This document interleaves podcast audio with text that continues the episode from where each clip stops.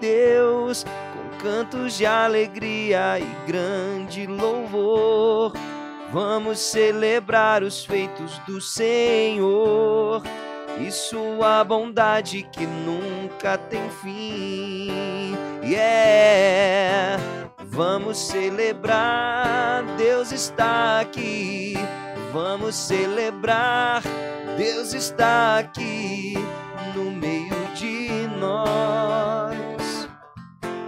Vamos celebrar, Deus está aqui. Vamos celebrar, Deus está aqui no meio de nós. Ele está presente aqui. Já tá valendo quanto? Então vamos cantar.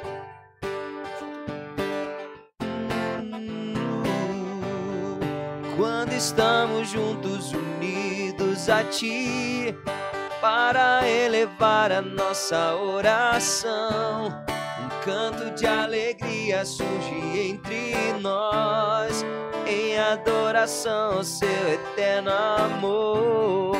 Quando estamos juntos, unidos a Ti, para elevar a nossa oração. Canto de alegria surge entre nós, em adoração ao seu eterno amor. Vamos celebrar, Deus está aqui. Vamos celebrar, Deus está aqui no meio de nós. Vamos celebrar, Deus está aqui. Vamos celebrar, Deus está aqui no meio de nós. Ele está presente aqui.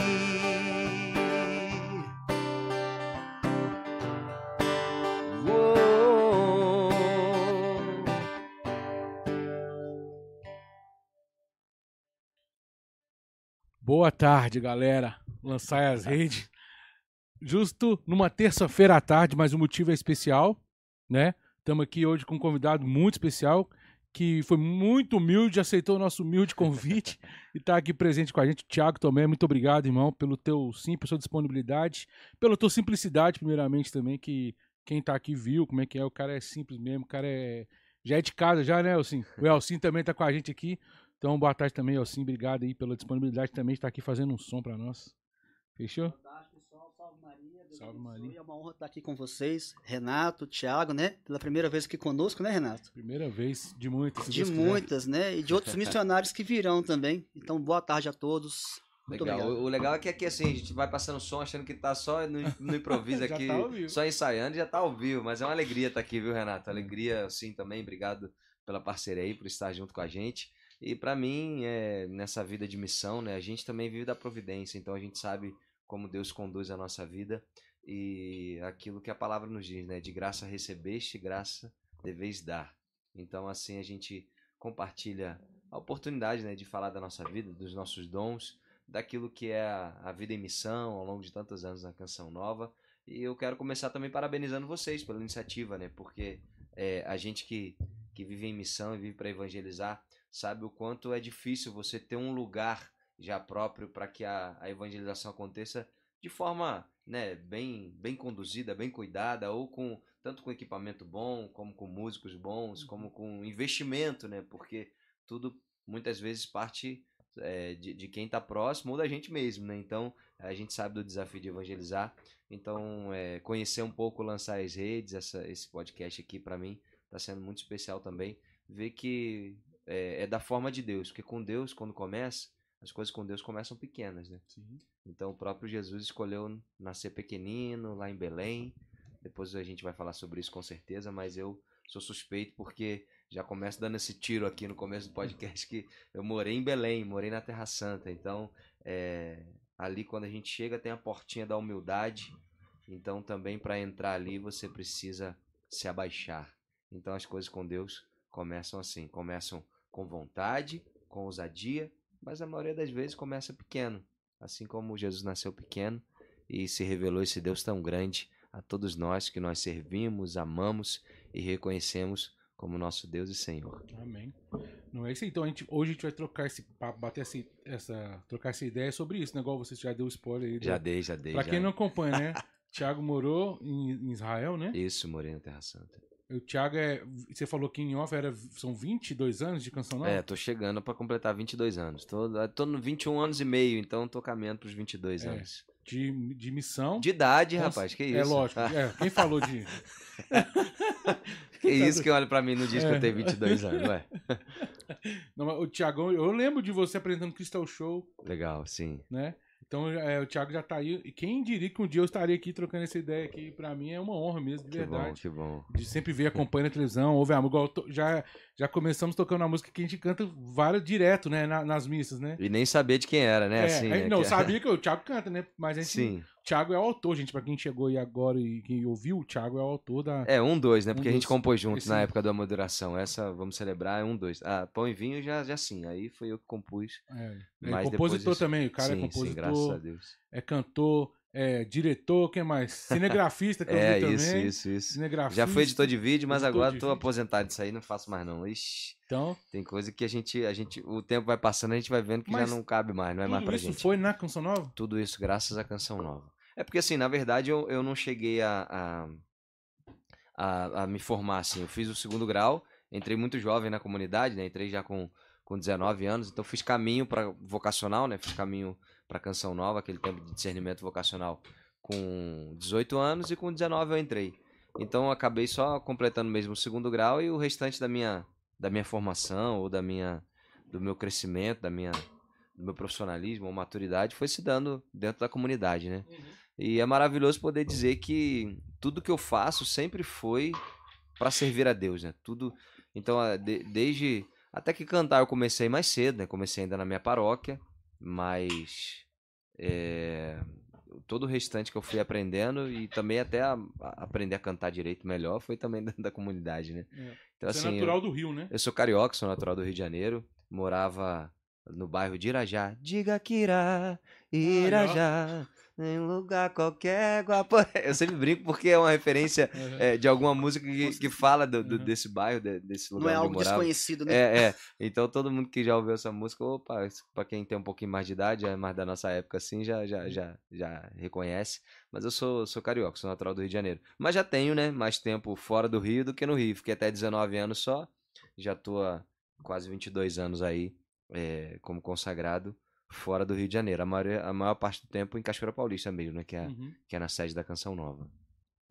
E seus, eu uma vez eu vi você falando que seus pais também são da Canção Nova. São, são. Meu pai, inclusive, é diácono permanente já há Aham. 16 anos, então é muito bom ter uma base boa, assim, né? Na verdade, eu, a minha vocação é fruto do- da- dos meus pais, Eles são né? consagrados? Eles são. É, porque a gente tem a comunidade Vida, né? Como Sim. eu pertenço, e meus pais fazem parte do, do- da comunidade Aliança, Uhum. o segundo elo que a gente fala. Então, é, eles já estão há 25 anos, eu tô há quase 22. Então, a minha vocação, de fato, é fruto é fruto da, da, da entrega deles, né? E da, dessa base, como eu falei, boa de, de fé, né? Meus pais, a gente conheceu a Canção Nova ainda em 93, eu tinha, eu tinha 11 anos lá no Rio de Janeiro, num retiro de carnaval, Rio de Água Viva que chamava. O Padre Jonas foi na época já. O Dunga também, eu me lembro que foi num, num, num desses, num desses eventos de carnaval. É, então, 93, 94 a gente foi para esse evento de carnaval Rio de Água Viva. E em 95 começaram os acampamentos de oração em Cachoeira Paulista. Uhum. Então eu sou bem da, da, É, da, da raiz, da, né? da raiz, de, de quando começou tudo. Pra você ter uma ideia, até a gente completou recentemente aí lá na Canção Nova o PHN, né? 25 anos. E eu estive no primeiro, estive no, em 98, eu fui no primeiro PHN. Então, é, minha história com a Canção Nova é desde sempre, assim, né? Desde a minha adolescência. É, e eu fui me encantando também, apesar de que ainda na minha adolescência ou na definição do que eu queria pra minha vida, eu não tinha como plano meu é, ir pra Canção Nova. Por mais que eu já pertencer à comunidade, que eu digo, né? Ir pra Canção Nova no sentido de, de pertencer à comunidade. Minha irmã sempre quis ser médica, então ela trilhou esse caminho aí. E eu ficava meio, meio perdido ali. Que que eu, que, Deus, o que, que o senhor tem pra mim? O que, que eu vou fazer? O que, que eu vou estudar? E eu confesso que eu nunca fui dos caras mais estudiosos, não. Eu sempre fui da. Pelo, meu jeito já dá pra ver, né? Eu era daquela galera do fundão, assim, que gostava da zoeira. Mas mesmo assim, mesmo o pessoal do fundão, muitos deles tinham definição do que queriam da vida, né? Do que queriam é, estudar ou a carreira que iriam ingressar. Eu acho que Deus sempre, sinceramente falando, sempre me deixou nessa dúvida, porque ele me queria com essa inquietude, né? O que, que o senhor tem para mim? O que, que, que, que é para eu fazer? Que dom que eu tenho? Eu sempre tive facilidade de me comunicar, isso é fato. Sim. Sempre tive facilidade com português também, de, de falar mais corretamente e tal. Mas tentei várias vezes fazer curso de inglês, por exemplo. Minha irmã formou em dois cursos de inglês. Eu começava, mas é coisa também desse temperamento sanguíneo, assim, né? A gente uhum. tem o start, né, de começar, mas para para manter é, é, difícil, tem que ser mais na garra.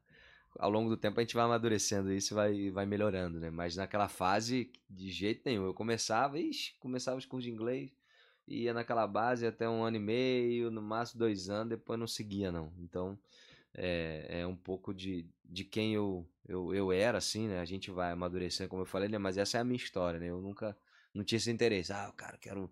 Aí depois foi chegando essa fase, né? Porque também para fazer caminho vocacional para canção nova, você uhum. tinha que estar. Tá, é, tinha que ter algum prof... alguma profissão, ou estudando ou trabalhando.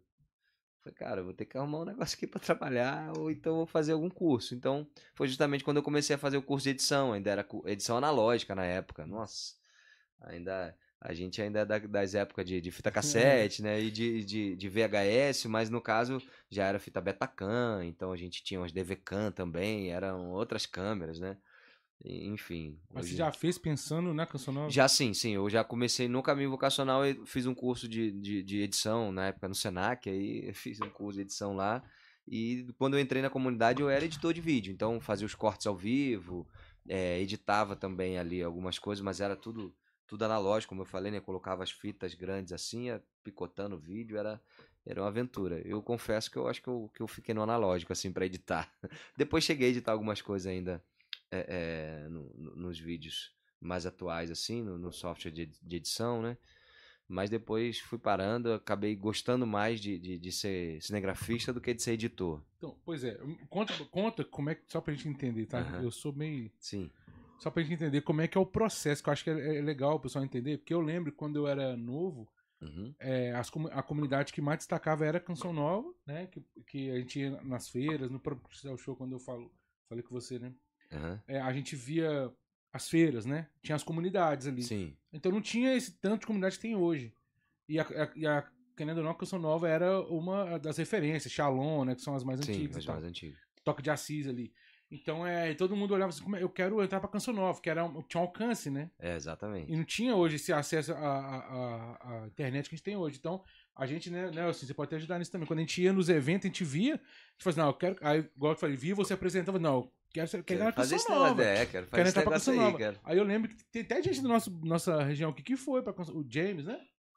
Que é daqui, foi pra lá e tal.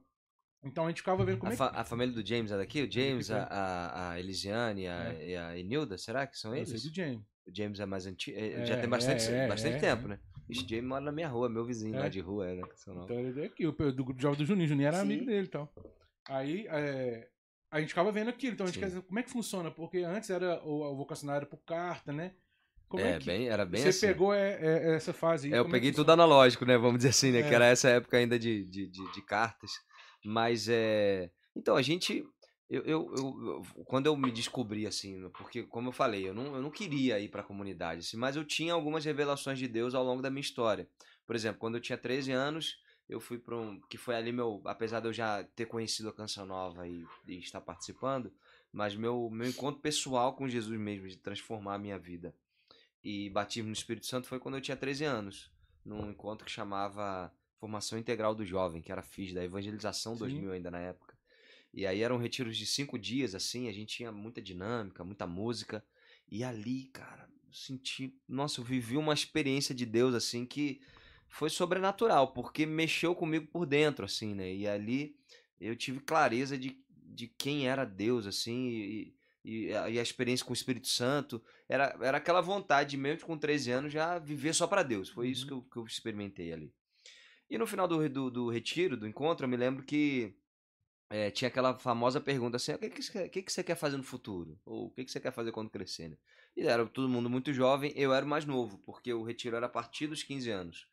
Mas como eu sempre fui um pouco mais alto e sempre andei com a galera da igreja de, de mais idade, então, não, ah, deixa o Thiago fazer. Aí deixa, deixa eu e minha irmã, né? Que estou lá em casa, meu pai, minha mãe, minha irmã e eu, né? Então somos em quatro. Então deixaram o Thiago e a Thaís fazerem, né? Que é minha, minha irmã Thaís. E eu tinha 13 ela tinha 14. Aí fomos, no final, ah, um quero ser engenheiro, outro eu quero ser dentista, eu quero ser advogado, eu quero ser profissional de educação física, eu quero ser. Minha irmã falou, eu quero ser médica. E aí chegou a minha vez, a vez do mais novo ali no meio do grupo. E aí quando me perguntaram, o que, que você quer fazer? Eu falei, olha, eu quero fazer alguma coisa que seja só ser de Deus, mas eu não quero ser padre. então eu, eu, apesar de ter servido ali o altar, eu sempre fui coroinha, fui, fui acólito ali por quatro anos, mas eu nunca tive esse chamado para uma pertença assim tão apesar da minha pertença cancional ser integral, né, do, doar toda a minha vida, mas eu sempre tive clareza de que eu não era chamado ao sacerdócio. Então eu nunca, eu, eu, eu servi ao altar, eu estava ali, mas eu nunca quis ser o, o, o, principal ali, né, ou seja, o padre. Eu não tinha, não tive esse chamado. Então eu te dei essa resposta com 13 anos. E eu tô contando essa história por quê? Porque ao longo da minha caminhada eu fui me percebendo voltando para aquela resposta que eu dei sem ter muita noção. Que eu falei assim sem, sem saber muito o que o que Deus tinha, que era isso que Deus queria para minha vida. Eu não sabia. E aí, justamente com 16 anos, eu, eu me encontrei de novo com isso, com essa resposta, né? Que, que, que Deus tinha algo especial para mim. Depois, com 18, mais uma vez, com 16 na Canção Nova também, no retiro.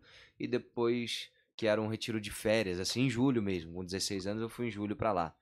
E aí, é, quando foi de novo nas férias de janeiro, eu falei, olha, preciso definir o que eu vou fazer da minha vida, porque era aquela pressão, né? É. Tua irmã já começou a estudar é. medicina, Thiago, e aí todos os amigos já estavam encaminhados também com faculdade ou trabalhando.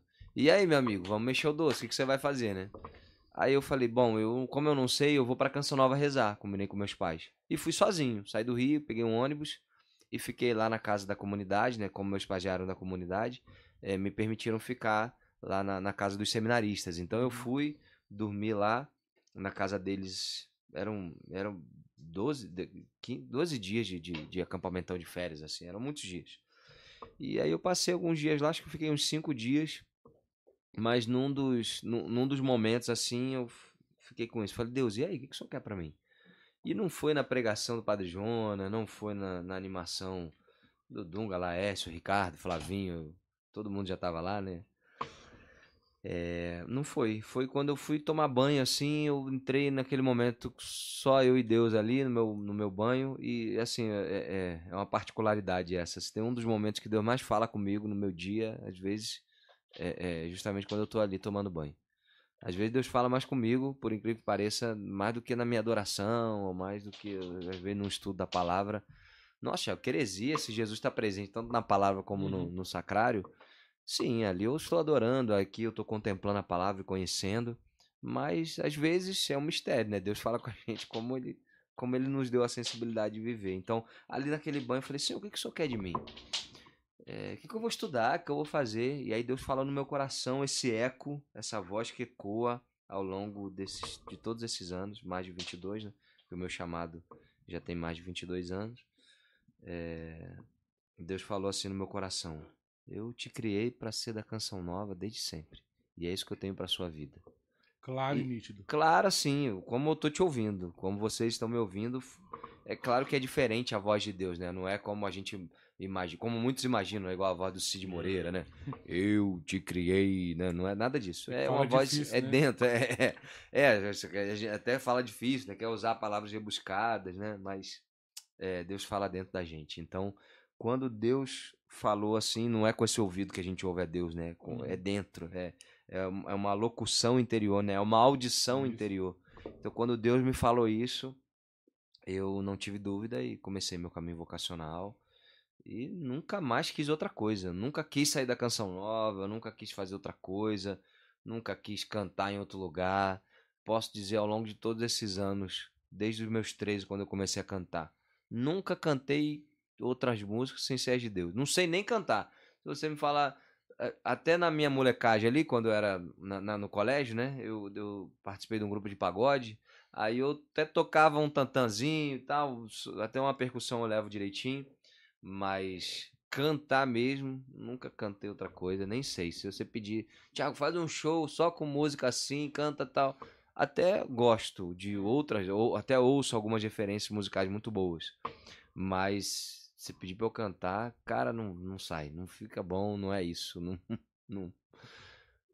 Aí quando você, você, você começou com edição, Sim. a canção nova, agora você começou lá, edi- edição, e, e quando que você percebeu que você ia cantar e tal? É legal isso aí, né? Porque a gente. A gente. é, eu nunca entrei na canção nova com esse. Com esse intuito, assim, cara, eu vou chegar lá e vou. E vou arrebentar, vou ser do Ministério de Música, vou cantar. Eu fui muito aberto, assim, como com- na experiência vocês falaram quando eu cheguei aqui, né? E isso é muito legal. Cara, eu sempre fui muito simples, assim, de, de não. De, de saber meu lugar também. Tem hora que é pra editar, tem hora que é pra ajudar na lanchonete, como eu trabalhei muito na Uhum. lanchonete aprendi a capinar na Canção Nova, porque na cidade grande, Rio de Janeiro, fui morar, fui morar em Lavrinhas com o Diácono Nelson Correia, ele foi meu, meu mestre ali, né? E eu não sabia nada de, de roça, de, de, de como é que mexia nisso, não, não Como é que tinha... pegava na enxada? Cara, não sabia. Eu, eu, eu tive que que aprender na aí eu pegar, pô, a gente foi capinar, eu lembro que a gente foi liberar um, uma parte de, de um terreno lá, cheio de mato, cara, pra gente plantar milho. Cara, e eu queria ir tudo na força, né? Porque molecão, tinha 19 anos, cheio de força física, assim, vontade. E aí fui, cara, comecei a capinar. Aí, bicho, quando deu cinco minutos eu já tava morto. Aí eu ficava, ei, não é assim não, velho. Já minha mão já machuquei, já. Cara, falei, ei, é, é, usa a, a, a enxada a seu, a, seu, a seu favor, né? Você, você vai no sentido dela, então tem o jeito que você, que você joga ela e puxa. Então, enfim. Aí eu fui, foram me ensinando. E o Nelson te ensinou isso? É, o Nelson, o Diácono Nelson Correia. Aí, ó. É. Pra quem pensa que ele é só compositor e cantor, né? Ali eu fui aprendendo. E outros irmãos também que eh, já tinham alguma experiência a mais eh, me, me ensinaram a, a fazer esse trabalho. Então lá a gente cuidava de galinha, de porco. E- então, é Lavrinhas, né? É, é, a formação Lá- inicial é lá. Então, tudo que produz lá é pra, pra Canção Nova? Pra consumo ali na- no- da nossa casa Ali mesmo, da é. casa, tá. É, então, mas também o pessoal da agricultura cidade, por exemplo, plantava alface, a gente vendia o pessoal da cidade. Ah, tá. É, os frutos ali a gente conseguia até numa feirinha mais bem simples assim, mas ali o pessoal também. Eu tô, eu tô perguntando porque tem gente realmente que não sabe como é que funciona, tá? Sim, sim, sim. É, como, é, que- como é que é no caso ali? Você fez é, mexer na horta ali? Tinha Exato. mais alguma coisa gente pra tinha você? galinha, tinha porco, tinha essa parte da horta. E eu me lembro que uma vez, cara, a gente foi queimar uma, uma parte ali do, do mato pra gente poder plantar também. Cara, mas o fogo espalhou assim de um jeito. Começou a pegar fogo, aí a gente ficou rodeado pelo fogo. Não tinha como Nossa, sair. A gente ficou preso, ficou ali. A gente aqui no meio, aí o fogo aqui, Nossa. cara, começou a pegar é, é, fogo no cabelo do diácono, cara. Aí a gente Nossa. e ajudando ele, depois a gente saiu desesperado assim, mas foram algumas experiências assim iniciais que, que me formam, eu, eu, eu acho isso, né? Eu tenho certeza disso, que me formam para ser o homem que eu sou hoje, porque essa base, né, de é, é, ah não, eu tô aqui para pegar no microfone, eu vim para Uhum. canção nova para ser É. um dos grandes expoentes da evangelização. Eu não fui para nada disso, eu não vim para nada disso. Eu fui para ser da canção nova. É. Mas é isso que a gente vê, igual quando eu Então- falei no começo, quando a gente chegou aqui, já Aham. viu a simplicidade, porque isso é diferente. Querendo ou não, a gente sabe que existe a vaidade, existe ali, né? a É, e gente querendo ou tá- não, você também isso- ministério de música, né? Pô, vou É. chegar lá, o que, que eu vou fazer? Vou cantar. É, já é uma... Vou tocar, eu vou, eu vou, né? é- Aí é o dom que Deus me deu, né? E a gente entende É. que porque a gente foi construído a partir desse dom que, é, de certa forma, é obrigado a, a, a- a servir assim. Mas eu posso te dizer que desses 22 anos de Canção Nova, pelo menos, bom, cinco aí, pelo menos sete anos eu não cantei. Eu não cantei, fiquei fazendo bastidor. é, outros trabalhos, como eu, como eu falei, fiz edição, é, trabalhei esse tempo aí lá, que foi o de Lavrinhas, lá na Horta. É, depois eu fiquei só como cinegrafista, por exemplo, na Terra Santa. Minha, meu trabalho era esse, a gente trabalhava com, com os franciscanos num centro multimídia, então eu era o cinegrafista. Tanto que um dos motivos que eu voltei, depois de dois anos e meio, foi porque eu desloquei esse ombro direito filmando. A Uhum. gente, na Semana Santa, tinha a transmissão é, de todos os dias ali, né? De, do- da- tanto da Quinta-feira Santa, como da Sexta, né? Via Sacra. Ah, então aquelas imagens lá era você que tava. É, um, da, um, um, dos, um, dos, um dos que fez naqueles tempos. Eu morei Uhum. de 2007, né? Até o mês de 2009. Então eu filmando ali, aí, poxa, filmamos na quinta, aí depois transmitimos na sexta também a Via Sacra, o percurso todo Nossa. você fazendo. E as câmeras eram pesadas. É, E aí depois no sábado, quando foi no domingo, que foi o- a, a transmissão da, da ressurreição, foi realmente muito longo. E os outros? É, é, porque, assim, eu sempre gostei mais da ação, né? Assim, né? Então eles preferiam ficar no tripé. Então um tava com monopé filmando, dava menos. O outro tava na grua lá dentro, que a gente tinha uma grua dentro do Santo Sepulcro pra, Nossa. film- pra transmitir de lá. Lindo demais. E eu na móvel, só com a câmera no ombro. Mas, cara, cinco dias assim, e nesse dia foram quatro horas e meia de transmissão, com a câmera no ombro. Cara, quando eu terminei essa transmissão, que eu fui tirar a câmera do ombro, meu ombro deslocou. Aí, nossa, sentia dor, sentia dor. E a gente tinha escala, a gente, a gente funciona as coisas bem por escala, assim, né? Quando, é, é, éramos em 12 na época, morando né, na Terra Santa. Que interessante, né? Eram 12 os Uhum. discípulos, né, os É. apóstolos. Éramos em 12 na nossa casa, é, é, também lá em Belém, que a gente morava. E aí eu tava de- ainda de motorista. A gente tinha uma van grande pra levar a galera, pra levar o equipamento. Então eu ainda tava de motorista na van. Cara, quando eu peguei a van pra dirigir, a sorte é que ela era automática, né? Porque geralmente nos países aí fora, a gente, a maioria dos carros são mais automáticos assim. Aí coloquei cara dirigindo só com o braço esquerdo, meu ombro doendo. Eu só fui ver mesmo que eu tinha deslocado o ombro já quando chegou no centro multimídia lá que a gente foi gua- guardar o equipamento. Mas eu fiquei, aí fiquei 40 dias sem mexer o braço direito. Tentei cinco médicos lá, cara. Fui três médicos árabes, dois médicos judeus. E eu me comunicava em inglês, né? Porque eu não falo árabe nem hebraico, né? Mas dava pra se virar. Então ali fui é, é, fui pros médicos lá. Mas, cara, foi uma aventura. Acabou que eu também não consegui resolver o problema lá. Aí, poxa, tendo uma irmã médica no Rio de Janeiro, né? Quando eu voltei, acabei voltando também por esse motivo. E aí fui me cuidar. Aí coisa que eu não resolvi em 40 dias lá, eu resolvi uma semana no Rio com, com o nosso ortopedista lá. E aí ficou tudo bem, deu tudo certo. Eu, eu ainda sinto um pouquinho de dor no meu, no meu braço, no meu ombro direito, mas eu faço um fortalecimento, né? Então, por isso que eu faço também musculação e tal. Uhum. Então eu preciso sempre estar fortalecendo. Mas em épocas mais frias assim, ou momentos que eu, que eu não, não cuido, eu acabo, acabo sentindo até hoje. Já fazem 15 anos que eu voltei de lá.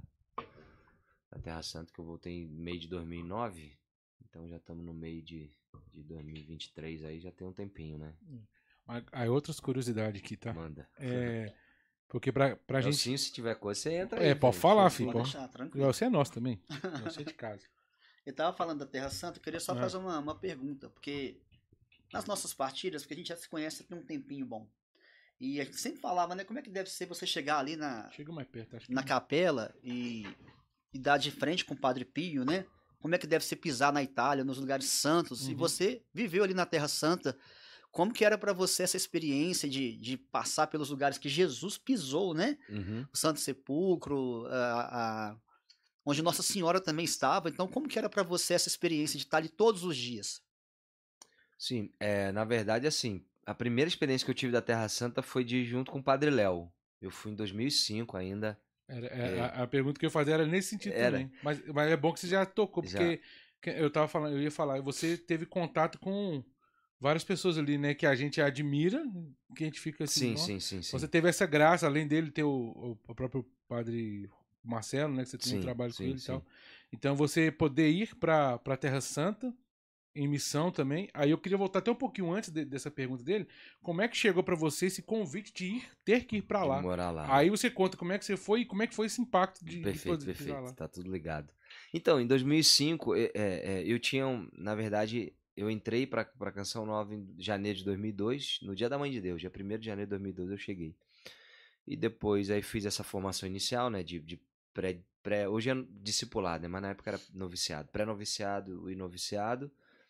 Depois, quando foi ali 2003, eu come- me chamaram já, pô, muito jovem na comunidade, não, 2000 2004. Tinham dois anos de comunidade, muito jovem na comunidade, mas para ter um programa de TV para o jovem. Chamava-se Contra a Maré, esse programa. Eu fiquei três anos, 2004, 2005 e 2006, apresentando esse programa. era todo dia de tarde, segunda, segunda, terça, quarta e sexta, porque quinta a gente tinha quinta-feira de adoração, às 5 horas da tarde. E aí eu me lembro que é, é, em 2005 ia ter a Jornada Mundial da Juventude com o nosso é, a gente tava, eu tava na imensa expectativa de encontrar João Paulo II, né? Uhum. Porque sempre tive uma admiração muito grande. O, o, o papado de, de João Paulo II foi muito extenso, né? Foram quase 25 Foi. anos. Uhum. Então eu tinha esse sonho, apesar de já ter o visto no, vi- visto no Rio e tal, mas eu tinha é, é, essa, esse grande desejo de, de encontrar com ele lá na, lá na Polônia, lá na, lá na Alemanha, né? Porque a cidade é, sede foi Colônia, Uhum. né? Na Alemanha. Mas acabou que ele faleceu e Em veio 2005, a jornada foi. na, em- na Alemanha, em Na Colônia, Colônia na Alemanha, que foi o tema até dos Reis Magos, né? Viemos adorar o, o, o rei, né? Viemos adorar. E aí o, o, o interessante é que assim, aí João Paulo II faleceu e veio justamente um papa é, alemão, né? Pra, Uhum. pra, que foi Bento XVI, né? E aí, cara, mas foi muito interessante porque a pré-jornada foi na Terra Santa. Então, antes de ir para a Alemanha, nós fomos para a Terra Santa para viver alguns dias ali em peregrinação antes de ir para essa parte dos jovens. E o Padre Léo foi. Então, é, eu lembro também que o Padre Jonas foi para a Alemanha, né? Ele foi para JMJ, mas na pré-jornada o Padre Jonas não foi. Quem foi foi o Padre Léo. Cara, e quando eu cheguei na, na Terra Santa, meu coração, assim, a- mais ou menos aquela experiência do, do batismo no Espírito Santo que eu vivi. Quando eu cheguei, meu coração ardeu, assim. Cara, cheguei na Terra de Jesus. E o primeiro santuário que eu visitei foi o da Anunciação, que é justamente a casa de Maria, ali onde o anjo entra para visitar Nossa Senhora e faz o anúncio, né? E ali, cara, o Padre Léo, se é bom ouvir a pregação dele aqui, né, pela TV, doido. imagina em loco, né? Imagina lá. Tá doido. É. Aqui o verbo divino se fez carne e habitou. Aqui, foi aqui. Então, cara, quando o Padre Léo falava, meu coração ardia e eu sentia, e eu ouvia aquela mesma voz que me chamou pra canção nova me dizendo assim: Tiago, você vai vir morar aqui. Aí o cara, fiquei todo errado assim, sabe? Quando você fica todo mexido assim por dentro. Eu falei, não, não é possível. Acho que é, é muita emoção. Tá aqui e eu tô ouvindo outra voz. Eu tô ouvindo vozes aqui, né? Porque, Mas, cara, é mas muito... só um parênteses, nessa época já existia a casa de missão lá da. Foi quando abriu a casa de missão na Ah, tá, Canção Nova, em beleza. Pode fechar- 2005. Pode fechar É. É. Foi quando inaugurou a casa de missão lá. Aí eu falei, cara, não, mas eu tô muito. Eu tô com essa ideia, né? Abriu casa de missão aqui, o Padre Léo tá aqui, eu tô na casa de Nossa Senhora. Então é muita coisa pra você é, é, é, administrar aqui internamente, né? Mas eu ouvi Deus me falando assim: você vai morar aqui. Mas tá bom. Levei mais por esse lado da emoção, né? E fui seguir e tal, até que voltei. Aí fui pra Jornada Mundial, foi maravilhoso. Fui um dos apresentadores lá, dos jovens, na transmissão é, é, pra Canção Nova. Então vivi várias experiências, até, até uma mística assim com o Padre Jonas, mas eu conto mais pra frente se vocês lembrarem de perguntar. Com certeza, vamos lembrar. Você tá doido. E aí, é, eu lembro que. Aí voltei pra Canção Nova depois da Jornada Mundial. E tava lá, seguindo o meu programa no Contra Maré e tal. Até que no fim, no fim de, de 2006, né, o pessoal da TV tinha. Ah, a gente vai ter um novo projeto aqui, vamos ter um outro programa para jovens e tal. E já- a gente tem conselho geral da comunidade, geralmente em algumas datas fixas, assim, no meio do ano, no fim do ano. Então, em novembro, a gente teve esse, esse conselho de- no fim de 2006. E aí o, o Padre Jonas me chamou, né? E falou assim: é, Então, a gente tem um convite para você. Falei, oi, padre, sua benção e tal. Fui lá na sala dele. Aí, cara, quando o Padre Jonas chama assim, a gente já fica com medo, né? Porque você não sabe se. Você sempre não. Pode ser que ele te exorte como filho, né? Ou Uhum. já te convide como pai para alguma outra coisa, né? Então, enfim, sempre é aquele. Era aquele tremor, né? Mas. Mas é. é- com muito carinho, assim, né? E aí cheguei lá e o Padre me falou assim: meu filho, é, nós decidi- decidimos no conselho que você vai, vai para Terra Santa, mas muito antes disso eu preciso, preciso te dizer: Deus desde sempre tinha para sua vida, tinha na sua história que você moraria na terra dele. Cara, eu fiquei. Aí eu contei, né, do que eu vivi no- lá né, em 2005, lá na, na, na Anunciação, né, na casa de Nossa Senhora. Ele falou: É isso, meu filho. Deus, te- Deus, Deus de fato queria que você morasse lá. E eu não tenho dúvida disso. Então, depois de, de ter morado ali, e aí eu entro no, no, vivenciar esse dia a dia, né? Porque é um mistério muito grande você tá onde Jesus viveu, né? Não, não é algo que. Eu, eu costumo dizer assim que, que eu nunca fui um cara de planejar muito a minha vida ou de sonhar muito. Por exemplo, ah, se você me perguntar, poxa, você sonhou em ser filho do Padre Jonas? Não, eu não sonhei. Você sonhou em morar na Terra Santa? Não, eu não sonhei. Você sonhou em um dia estar com o padre Marcelo, que é de maior expoente da, da Igreja Católica, né? Uhum. Acho que o padre mais conhecido que a gente tem é ele. Não, não sonhei, não, nem imaginava isso. Então, é, é, eu não sou um cara de sonhador. Assim, ah, poxa, eu fico sonhando. Cara, eu gostaria de viver isso. Não, é, eu vivo para Deus, assim, é muito na providência mesmo. Então, eu até me surpreendo com o tanto que Deus me ama, assim, porque uhum. não, não tem explicação. É, porque eu não, eu não vou atrás. Eu, isso aqui não foi. Ah, eu conquistei isso aqui, tá vendo? Isso aqui eu conquistei porque é, é, foi um esforço meu. Não, Deus de fato me deu de presente, assim. Uhum. É de fato viver da providência, eu entendo muito assim. É claro que nem sempre Deus só me deu, Deus também me tirou, né? É, é, ao longo da minha vida na Canção Nova, Deus também me tirou. Deus me tirou de, de cantar, Deus me tirou a música um tempo. Então, por isso que eu disse, ao longo desses 22 anos aí, pelo menos sete, eu não cantei. É, mas foi, foi também o meu tempo de ser provado, de, de amadurecer, de aprender muita coisa. Mas, é, sinceramente falando, eu, eu, eu comungo muito com o sonho do Padre Jonas, que ele diz que todo católico um dia na vida precisaria ter, todo cristão, melhor dizendo, precisaria ter a, a oportunidade de visitar a Canção Nova. Tanto que depois que a gente começou nessa parceria com a Alba de Maria, o Padre Jonas faz questão de que todos os filhos tenham a oportunidade de ir à Canção Nova. Então, mesmo os que não estão conduzindo, os que estão é, é, é, fazendo a, a, parte de direção espiritual, ou de música, ou de guia, como hoje eu já tenho a carteirinha. Você fala de Canção Nova em Israel? A Canção Nova, toda, a Canção Nova comunidade. Os membros da comunidade, o Padre Jonas sempre disse, disse isso. Eu vou fazer de tudo para que, vamos dizer, juntou 80 pessoas, vamos levar em peregrinação. Então, ele sempre disse que todo mundo teria que ir lá na Canção Nova de lá, de Israel. Teria que visitar a Terra Santa, a Terra não, Santa. não a comunidade, não a ah, missão, não, não, morar lá. Porque você mas... falou Canção Nova, eu achei que era... É, mas os membros da comunidade, vamos dizer, ah, a gente conseguiu 80 peregrinos. Vamos dizer que a gente ganhou três cortesias. Então vão três, da partir uhum. dos mais antigos aos mais novos. Então ele, como uhum. sempre, fazia esse caminho.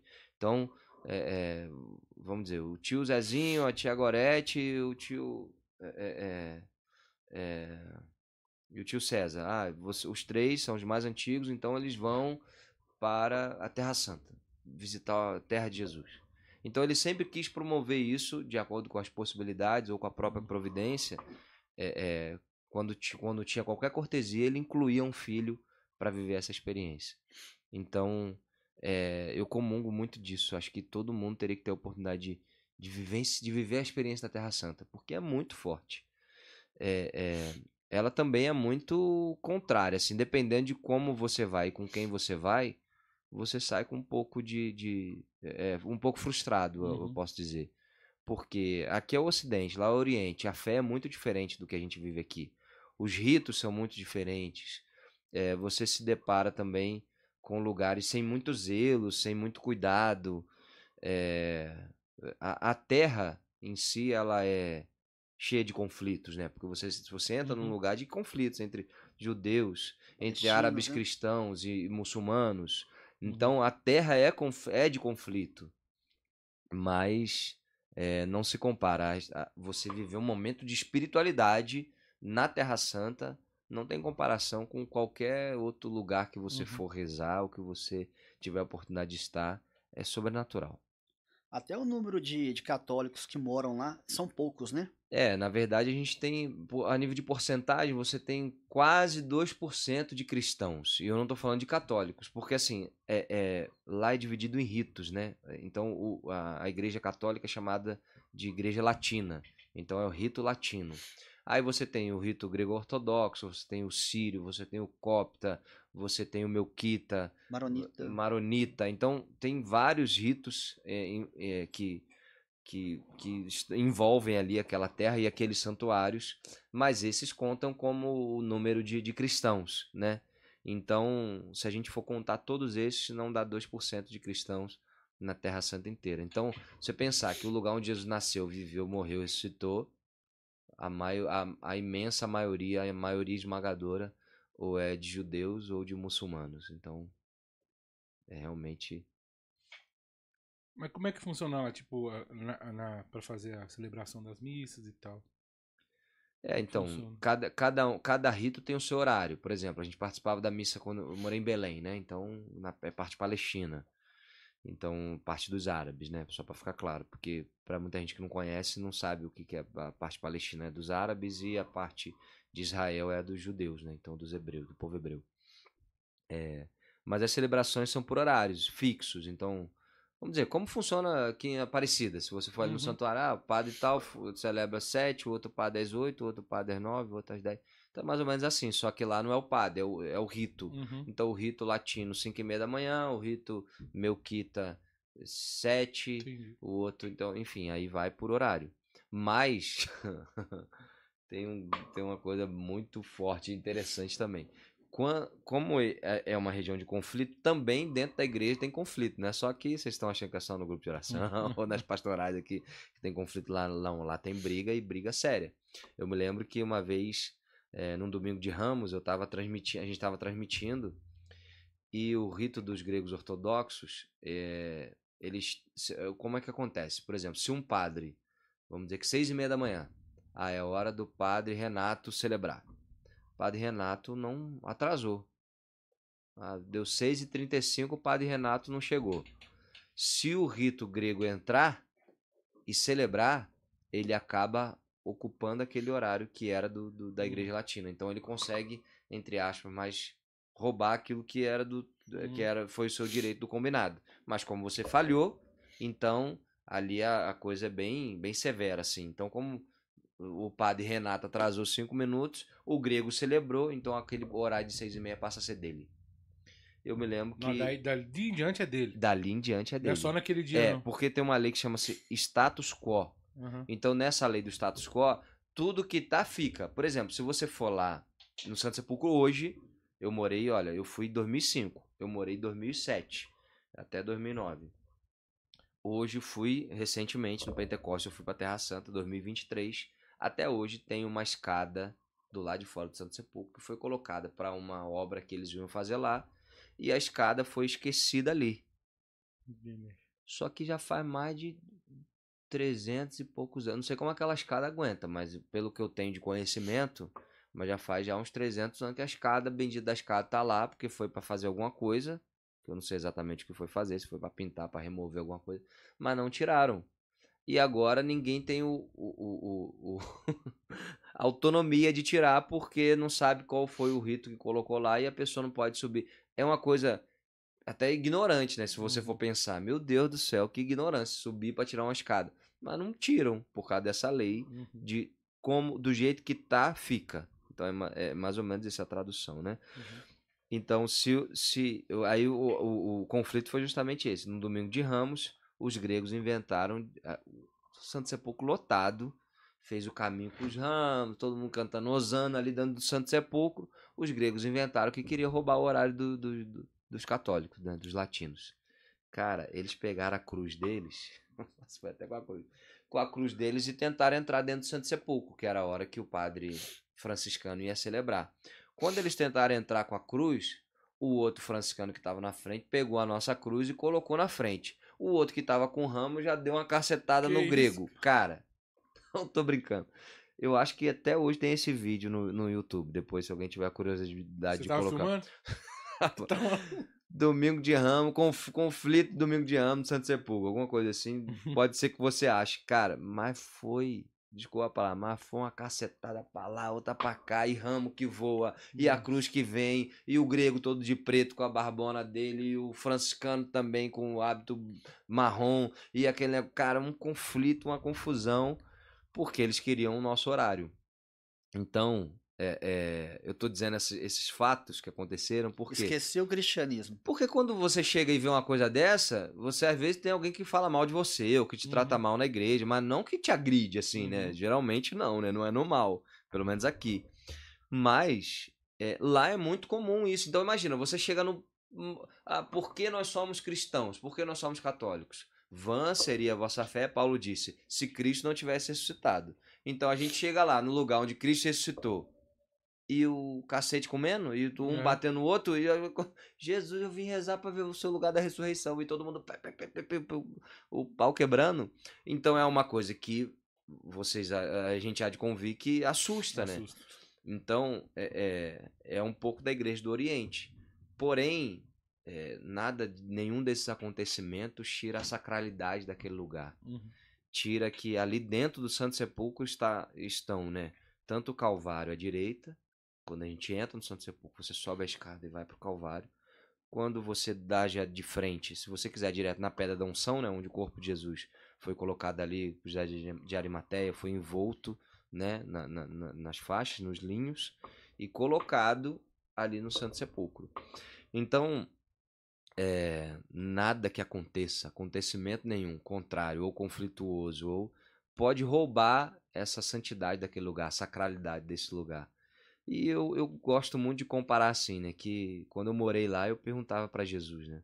Falei, Senhor, o senhor tinha tanto lugar para nascer, para morar, para viver, tanto lugar melhor, né? Se a gente for pensar é, é, no, no, nos moldes de hoje, né? Mas pega naquele tempo, né? Como, por, que, por que não em Roma, né? Por que não é, é, num lugar de grande êxito, de que chama atenção e que é mais fácil de viver e de morar?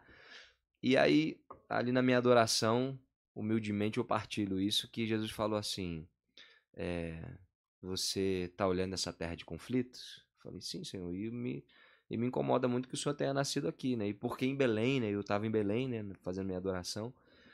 E aí Jesus falou assim para mim, é, percebe que o único que poderia trazer a paz para um lugar de conflitos, para uma região como essa, seria o príncipe da paz, que sou eu. Ele falou: "E a razão também de eu estar aqui com você", Jesus falou para mim, "é porque o seu coração também é essa terra cheia de conflitos". Hum. Então o coração humano, o nosso interior, a nossa terra aqui, ela é cheia de conflitos. Tem dia que a gente não se entende, tem dia que a gente acorda de um jeito que a gente não sabe nem porquê. Tem dia, a gente tem dias e noites, né, dentro da gente assim. Então, o único que pode colocar, né, equilibrar esse caos, né, que somos nós por dentro, é o próprio Jesus. Então, ele é o príncipe da paz. Por isso, ele chega para trazer a paz tanto ao nosso interior, como ele é a solução para aquela terra. Mas quando isso vai acontecer? Quando ele vier na sua vinda gloriosa. Isso eu já entendi também. Que agora, enquanto a gente estiver vivendo o comum dos nossos dias, a terra vai continuar sendo de conflitos. Então, mas vai chegar o tempo da paz, né? Onde ele vai instaurar céus novos e uma terra nova. Então, é, também é assim dentro da gente, né? Porém, pra gente, diferente do mundo, né? Desse mundo, pode ser que seja mais rápido, né? Dependendo do tempo que a gente ainda tem de vida, a gente vai para esse novo céu, essa nova terra que é para glória já celestial por um tempo até que se instaure esse novo, né? Que, que Deus tem, porque é a promessa dele, e se ele falou, ele vai cumprir, né? Porque o nosso Deus sempre cumpre o que fala. Então a gente ainda vai contemplar é, essa atmosfera, né? Que a gente vive sendo transformada. Uhum. Seja se a gente estiver lá na glória, uhum. ou se a gente ainda estiver aqui e Jesus chegar nos nossos dias, né? Amém. Nesse período, nasceu alguma composição? Na Terra Santa? É. Ou da experiência de lá, mesmo tenha sido aqui, ou. Até nasceu, mas eu nunca lancei assim. É até interessante agora. Você me fez, você me fez uma pergunta que eu, que eu fiquei reflexivo agora eu eu até compus algumas coisas, mas foi mais talvez nem sejam para as pessoas, talvez tenha uhum. sido só para mim, sim. mas eu compus sim ali na minha na minha adoração na capela. Quando me perguntam, ah, Tiago, você toca? Eu, cara, eu faço minha adoração. Eu sei tocar algumas notas, então com isso eu sai alguma coisa, mas para mim. Porém, se você falar, pô, toca aí uma música sua agora, não sai, irmão, não toco. Vai, vai no, toca uma missa. Eu não toco. Se eu me, me, me preparasse para isso, se eu tivesse mais tempo para me dedicar, eu conseguiria levar um basiquinho do violão. Mas só um parênteses aqui. É, quando você saiu daqui para Terra Santa, você já compunha? Eu ou você descobriu esse dom depois, bem é, eu não depois? Compunha, não compunha, não, não compunha. não. Então foi amadurecendo isso? Foi, foi, porque eu não, não, na verdade, eu nem imaginava, assim, que Deus ia, ia, ia me querer servindo dessa forma, né? Porque como eu falei, eu vim pra Canção Nova pro que deve é, para aquilo que Deus tem. Então, eu até cantava já, nesse início inicial, cantei, porque eu tinha um programa, então eu cantava em algumas missas e tal, até comecei a assumir a missa de quarta-feira do Clube da Evangelização, que é a missa das 20 horas que a gente tem, que é uma das, das mais conhecidas lá em Cachoeira, fora acampamento, a gente tem essa missa fixa de, de quarta-feira à noite, 20 horas. Então eu eu participava, eu cantava, mas ainda bem bem o meu, meu ministério ainda bem bem cru ainda, ainda precisando bastante amadurecer. Mas eu, aí eu não compunha assim, né? Eu, eu cantava alguns refrões ali, na época era o padre Edmilson, eu me lembro. Então ele, cara, quando a gente ia no poder do espírito, você fazia algum refrão é, é, de um cântico inspirado na hora. Mas assim, compor música completa, não. Porém, quando eu voltei no fim de 2009, no mês de julho de 2009, aí é, eu encontrei com o Toco, com o Toco, que é o nosso baixista, uhum. trabalha na gravadora Canção Nova. E é um Carlos dos, Toco. Carlos Toco. E é um dos principais compositores né, do Ministério até hoje, do Ministério Amor e Adoração. Ele estava em Roma fazendo um tratamento no olho dele, teve que fazer uma cirurgia. E a gente se encontrou lá e falou, mano, cara, quando a gente voltar para o Brasil, porque eu já tinha mais ou menos uma previsão de volta, a partir do, do que eu vivia até no meu ombro, vamos vamos rezar junto, cara, pra gente ver o que, que Deus tem pro nosso ministério. Vamos, beleza e tal. Aí a gente sentiu, teve o, me, o mesmo mover, assim, de Deus, a mesma emoção. Beleza. Aí quando eu voltei, o Toco voltou um pouco antes. Quando eu voltei, a gente começou a. E aí, o que a gente vai fazer? Não, vamos rezar, vamos pra capela rezar. Vamos convidar mais outros irmãos que tocam também pra gente fazer isso. E fomos ali, a gente ficava adorando, cantando. Aí enquanto a gente cantava, a gente começou a compor juntos.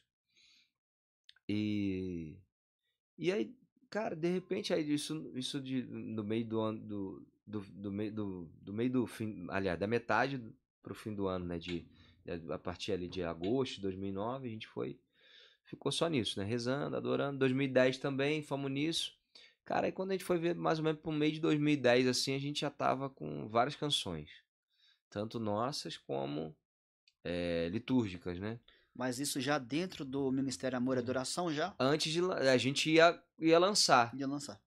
Pega o violão aí assim pra gente já fazer algumas coisas de amor e adoração aqui. aí, o que aconteceu? A gente cara, pô, que legal. Aí firmou. Aí, aí eu e o Toco que fomos começando. Na verdade, se pode dizer assim, nós fomos os fundadores do, do, do, do Amor e Adoração. Porque a gente foi. Aí na adoração a gente falou, cara, a gente tem que ter um nome, né? É, porque a gente foi entendendo que Deus tinha um projeto a partir dos mais novos, né? Porque antes era Dunga, eh, Eliana Ribeiro, Padre Cleidimar, Laércio Oliveira, Ricardo Sá. Então, eram esses, o Flavinho, eram esses os mais antigos. E não tinha gente, né? Não tinha, não tinham outros cantores, não tinham outros músicos assim. Aí a gente entendeu que, que Deus tinha um projeto pra gente. Aí quando a gente olhava, por exemplo, o Missionário Shalom, né? Já tinha poxa, por que, que não tem uma vertente jovem é. da canção nova? Ah, quando apareceu, nossa senhora. Por que, que não aí, aí a gente ficou questionado sobre isso e isso ajudou também a gente. Então vamos. E aí, mas pô, Missionário Shalom, vai colocar Missionários Canção Nova. Aí é demais, não é isso? Eu falo que o Amor e Adoração foi uma primavera pra gente. E aí, que legal. E aí, é. assim, e aí o que aconteceu? A gente já tinha, ah, Ministério Canção Nova. Ministério Canção Nova já eram todos os músicos. Todo mundo que tocava na Canção Nova era Ministério Canção Nova. Cara, a gente na adoração assim, Aí a gente tava com os nossos documentos. Falei, não, vamos, vamos pedir aí que a intercessão já do nosso fundador, já tava, ainda estava viva, claro, mas é, vamos, vamos aqui na base. E aí, no, no, no, num dos textos principais nossos, assim, diz: somos uma comunidade de amor e adoração. Aí eu mesmo que sugeri, e, amor e adoração. Aí o outro, Cara, amor é adoração. Aí já tinha também adoração em vida, o pessoal falou, cara, mas vai ficar adoração em vida. A gente... Não, a gente não tá imitando nada, até porque a gente nem lembrou deles quando a gente começou aqui uhum. a partilhar sobre isso. A gente pegou a base do que é a canção nova. Somos uma comunidade de amor e adoração. Então, Ministério é Amor e Adoração. Aí foi. Aí quando a gente entendeu isso, pronto, porque é como se fosse um batismo nosso, assim, né? Recebeu um nome. Pronto, agora vai. E aí a gente começou a compor você e... falando assim, deu pra ver que você tem um carinho muito grande pelo, pelo, por esse projeto, né? Claro, eu comecei o projeto, é, né? Você do... falando aí, assim, parece que tem um filho, né? Um é, filho. saiu do, do, da nossa partilha, assim, no é. nosso coração, né? E aí foi quando eu, por exemplo, eu comecei aqui o, o podcast cantando Vamos Celebrar. Foi uma das canções que rolou, mas é, é, aí teve um dia que o Toco falou assim, mano, cara, a gente tá precisando de, de, de uma música de ofertório para esse projeto. Aí, joga. para esse projeto litúrgico, cara. E aí, vamos compor? Mas ele já nasceu com o propósito de ser litúrgico. Já. O litúrgico já nasceu com o propósito de ser litúrgico. Tanto que a gente começou com o litúrgico. Depois que a gente lançou o CD que a gente chama CD Carreira, né? A gente uhum. primeiro foi o litúrgico. E aí, quando a gente. Quando ele falou isso, e aí, vamos. Ele é de Campinas, né? Então, interior de São Paulo. E aí, vamos compor. aí eu zoar. Tocou. Vamos compor. Aí, cara, ele começou a falar, acho que eu tenho uma ideia de melodia. Aí ele, blam, blam, blam, blam, blam. Aí eu falei, cara, ofertório, né? Não, mas tem que ser litúrgico mesmo. Vamos certinho aqui no que a liturgia pede. Aí pegamos até é, é, a parte é, de liturgia. Aí ele falou, mano, não, mas vamos também na inspiração. O que, que tem que ter? Não, tem que ter pão e vinho, cara. Tem, lógico. Não, tem que ter a oferta ali, o altar e tal. Aí ele, ele tocando a melodia e tal, dá um ré pra mim. Ele tava, já, já, já tava em ré assim. Aí, aí ele fazendo a melodia, eu falei, mano, vamos ver assim, ó. Pão e vinho te apresentamos neste altar como sinal que tu recolhes nossa oferta que somos deixamos aqui. Aí, tipo, a letra foi vindo, cara, foi impressionante, assim, porque é, é, eu, poucas vezes eu compus assim de uma vez. Geralmente eu começo um negócio e depois, pô, sinto outra coisa. Mas essa nasceu inteira, assim. A gente tava ali. É, é, é eu me lembro que eu tava noivo na época da, da minha esposa, né? Aí tava noivo, tava na casa dela, a gente tava até namorando, se tava namorando não, mas tava na, convivendo, né? Tava na hora, porque a gente também tem os horários lá dentro da comunidade. Então tava ali é, é, na casa comunitária e o Toco morava na casa em frente à casa comunitária dela. Aí eu tava ali, aí ele falou, oh, vamos compor. Eu falei, falei, ah, acho que vou ali com o Toco e tal, aí bem tranquilo. Aí, cara, aí começou, aí foi, foi fluindo. Eu lembro até que o Peter tava na casa, já, já tinha entrado pra comunidade também. E o Peter tava na casa, ele passava assim e tal. E a gente já sabia que o Peter compunha algumas coisas, mas nessa hora ele nem, nem participou assim, não.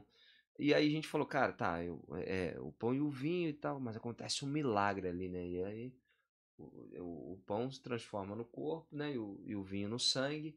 E aí foi para a segunda parte, né? É um milagre que se dá o pão e o vinho em corpo e sangue vão se transformar. Não há limites para o amor. Vem transformar também minha vida, ó Senhor. Milagre de amor. Sabe assim, foi vinho que foi uma música de verdade. Essa música é muito importante é, pro meu outro tempo que eu vivi, que foi de deserto, que foi sem cantar. Mas foi ela que me, me revelou de novo, no tempo que eu vivi de deserto, que eu era um compositor. Porque várias vezes eu chegava, eu já cheguei na Terra Santa depois desse tempo, né? E as pessoas cantando, os grupos brasileiros cantando.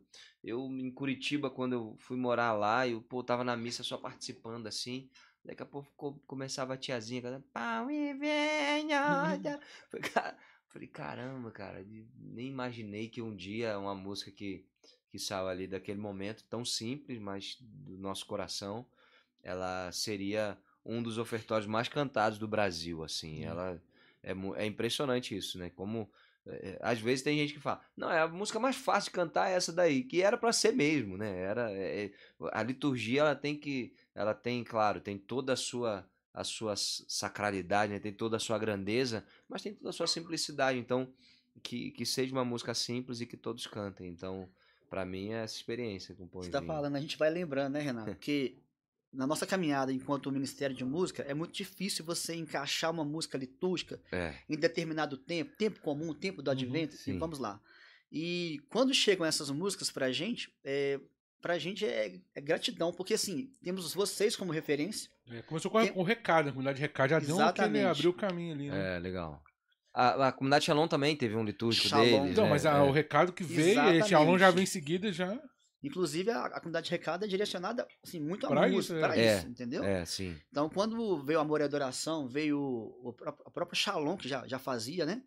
Pra gente é sensacional. Quando a gente pega o CD pra poder ouvir um canto de comunhão, né? Um canto de Verbo ofertório. Panis. Que... Verbo É, Panis. maravilhosa, né? Nossa. Não é sua, não? Não, não. Essa, essa, na verdade, é uma música italiana que o próprio Padre Wagner, hoje, que é o, o nosso presidente da comunidade, né?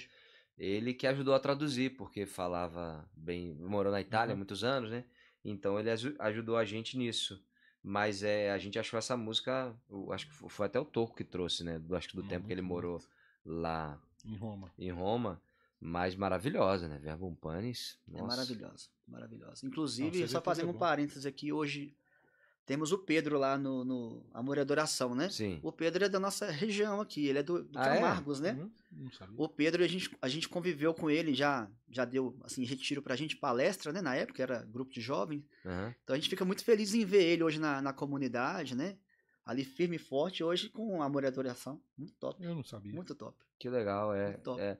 Assim, a gente, de- depois que a gente. Mas o que, o, o que aconteceu com Amor e Duração na época? Teve uma debandada de missões, assim, né? Porque a gente tava ali, mas fomos, começamos a ser transferidos ou remanejados, né? Então eu. eu 2011, então, nós lançamos. Cara, pra mim 2011 foi um, um dos anos da minha vida, porque 2011 eu lancei, a gente lançou acho que em fevereiro o, o CD é, é, Celebração, né, do Amor e Adoração.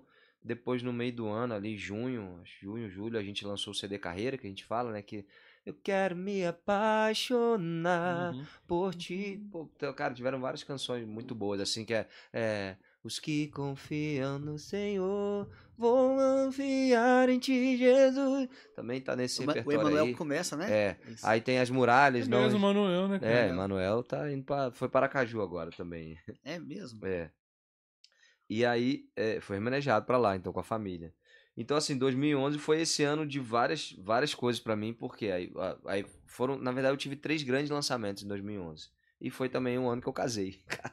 então, ó, aí lancei fevereiro é, é, o Celebração, junho o, o Amor e Adoração, que foi o CD Carreira. Em setembro eu casei, dia 9 de setembro.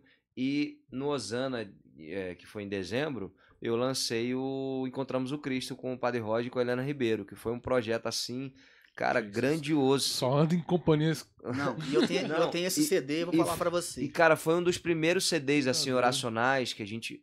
E de verdade, assim, como, como vocês estão me conhecendo, então, cara, fala com toda simplicidade, mas foi, cara, mais de 120 mil cópias vendidas. É, um CD. CD, um CD naquela coisa. época. Então, cara, o CD oracional, assim, realmente estourou, estourou. Foi, foi impressionante, assim, o que Deus fez. É, e eu sou muito grato também a esse tempo pela oportunidade de conviver muito com, tanto com a, com a Eliana, como com, com o Padre Roger Luiz, né? Esse CD que você tá falando mesmo aí, ô Thiago, tem uma música.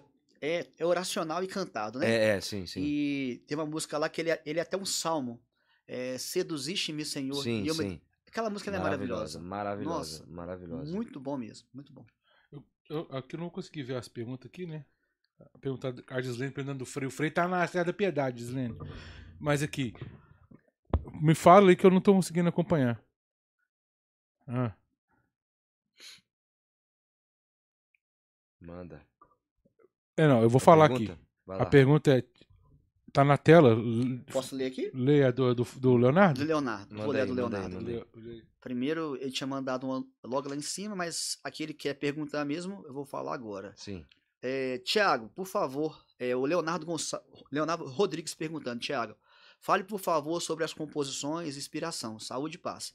Ele já até falou um pouco aqui, né? Sim. Só que você pode falar de forma mais enfática como que deu início às suas composições, em que momento da sua vida. É, na verdade, assim como eu falei, né? Eu nunca tive. Eu, eu não, nunca fui um cara muito programado, assim, né? Eu não, não foi algo que, cara, poxa, eu quero isso, eu vou sonhar com, com, com compor, assim. Cara, foi vindo. Por exemplo, é, teve uma que foi do, do Amor e Duração. Se tu conseguir achar a cifra aí de Ele Cumprirá, é, é, depois tu dá um sol maior. Essa foi do. Foi, por exemplo, do CD Carreira, que foi do Amor e Duração que a gente lançou lá em 2011. A gente estava numa campanha de oração na missa do Clube da Evangelização, que na, época- era Clube do Ouvinte, às 20 horas. E aí a, a- o tema justamente era da, da, da- de Mateus 7, 7, né? Que era pedir, recebereis, buscar, encontrareis, bater, a porta se, ab- se abrirá e tal. E eu ainda não conhecia pedir, recebereis, né? Como, como a gente tem hoje, né? Que às vezes que eu gravei depois, né? Gravei ela em 2017, 18, 2018. No projeto em 2018, eu lan- eu gravei Pedir Recebereis. Mas naquela época, 2011, não tinha, nem sei se nem sei se já existia essa canção, não sei de, de quando, de que ano que ela era. E aí no- no- na, na, na noite assim precisava de uma música para campanha. Eu Falei, cara, não, não tô achando essa música, vou, vou arriscar aqui. Aí peguei o violãozinho, fui pro meu quarto e comecei, comecei a compor. Aí dei um sol assim e aí tá, tá achando ela aí, né? Acho que tá tocando aqui. Tá é o tocando. Jair lá dentro, né, Ah, Jair? não, é aqui, é aqui, ó. Tá tocando ela aí? Ah, é ela aí. É aqui. É. E dá um sol aí, a gente vai seguindo, você vai pegando junto comigo. no Flow. É, ela é simplesinha, tu, tu é músico profissa. Ele cumprirá? É, ele cumprirá. Aí. Dá só o sol pra eu. Ah, é. Aí eu fiquei. Aí eu fiquei A motivação primeira foi essa. Eu falei, cara, poxa, a gente vem aqui na missa e tem um clamor ao Senhor, né? Mas a gente nunca sabe quando Deus, que hora que Deus vai agir, né? Você não tem noção disso. Mas eu vou ousar acreditar e clamar e cantar que a promessa ele cumprirá. E aí o refrão foi: Batei e se abrirá, buscar e achareis, pedi e ele concederá, pois o Senhor só quer o nosso bem. Aí eu fui justamente a partir dessa palavra e da, e da campanha de oração, e aí comecei a compor. Aí foi essa levadinha aí. Há tanto tempo eu clamo ao Senhor para que Ele ouça minha oração. E eu não sei o instante, não sei o momento em que Ele realizará. Tanto tempo. Há tanto tempo eu clamo ao Senhor para que Ele ouça minha oração. Eu não sei o instante, não sei o momento em que Ele realizará. Mas isso, vai. Mas isso não importa, porque já me provou que é fiel. Não importa a hora, porque Deus já provou que é fiel. Por isso, nessa hora, eu vou declarar que a promessa Ele cumprirá. Bater se abrirá, buscar e achareis, pedir Ele concederá. Pois o Senhor só quer o nosso bem. Bater e se abrirá, buscar e achareis. Pedir, Ele concederá. Quer o nosso bem. Aí eu mesmo fui, cara, aí saiu, aí fui, já, já saiu, aí fui cantar na campanha de oração. Mas eu não tenho assim já uma é, é, um caminho sempre fixo para para composição. Eu de certa forma sempre é, é, acabo recorrendo a algum irmão que toca, né, que toque melhor que eu assim também. Quer dizer, todo, todo mundo toca melhor que eu. Quem toca já toca melhor que eu. Mas algum irmão que toque, assim, que, eu, que seja de confiança, geralmente eu toco. Eu sempre vou nele e tal. A gente. Aí ele, não, mano, isso aqui não tá legal, isso aqui vamos acertando. No caso dessa, fui eu comigo mesmo e fui pra frente, né? Tanto que. E a gente acabou gravando numa moderação nesse CD de 2011. Mas eu não tenho, assim, já um caminho sempre da, da, da composição. É, Põe foi- eu já contei, né? Um pouco como foi. Mas, por exemplo, aí eu, tinha, aí tive outras músicas, né? Que foi Lugar de Alegria e Louvor. é, tem outra, Enche esse lugar. No A fonte do bebê é sua também? A Fonte do Viver, é, é, a gente compôs junto também. Muito bonito. Mas, por exemplo, Morada Santa, que é uma música desse CD aí, é, é, eu tinha uma inspiração. Depois você. também foi desse CD Carreira aí. Você achar ela já é um pouquinho mais complicado. Porque o Toco falou assim pra mim: Mano, eu tô com a melodia aqui, cara. E. Precisa sair alguma coisa. Sempre o Toco me incomodava, assim. Ele meio, que- meio que fica no, no pé da galera, assim, quando a gente vai compor. Cara, eu tô com a melodia, tô com a melodia. Falei, Toco, cara, eu tô incomodado com, com a palavra. E geralmente era no meu estudo, estudo bíblico, na minha adoração, nas minhas orações pessoais. Falei, cara, tô incomodado com a palavra que é, a gente sempre. A gente sempre fica com isso, né? Ah, o Espírito Santo a gente tem que clamar. Então vem, Espírito Santo, vem, vamos clamar, vamos pedir, vem, vem, vem. Falei, cara, não tem uma música é, é, que fale que nós somos templo já, porque o Espírito Santo já está em nós, então nós já somos morada do Espírito Santo. É, falei, então, não, não, não tinha que ter uma música que a gente seguisse já a partir do Espírito que está em nós? Aí quando eu partilhei, o Emanuel é tirador de onda pra caramba, e, e nordestino lá, de, lá do Rio Grande do Norte. E aí ele, ah tá, então agora é a partir de nós pro mundo. A gente tá cheio do espírito e vai. Aí ele, não, mano, tem que clamar, tem que clamar. Eu falei, não, tudo bem, tem que clamar. Mas nós já somos templo, nós já, já somos morada. E aí eu compartilhei isso com o Toco. Só que assim, a música não saía. Eu falei, ó, eu tenho só essa inspiração, tem que ser uma música de, de que nós somos templos. Aí, cara, a gente tinha uma reunião grande com todo mundo. E na época os cantores eram sete cantores no Amor e Adoração, né? Gente pra caramba. Então, vamos começar. E o Toco deu a melodia. Tu achou aí o tom? Só pra. Só pra é. Não, não era não. Morada Santa tá aí? Sei que estás em mim. É, é.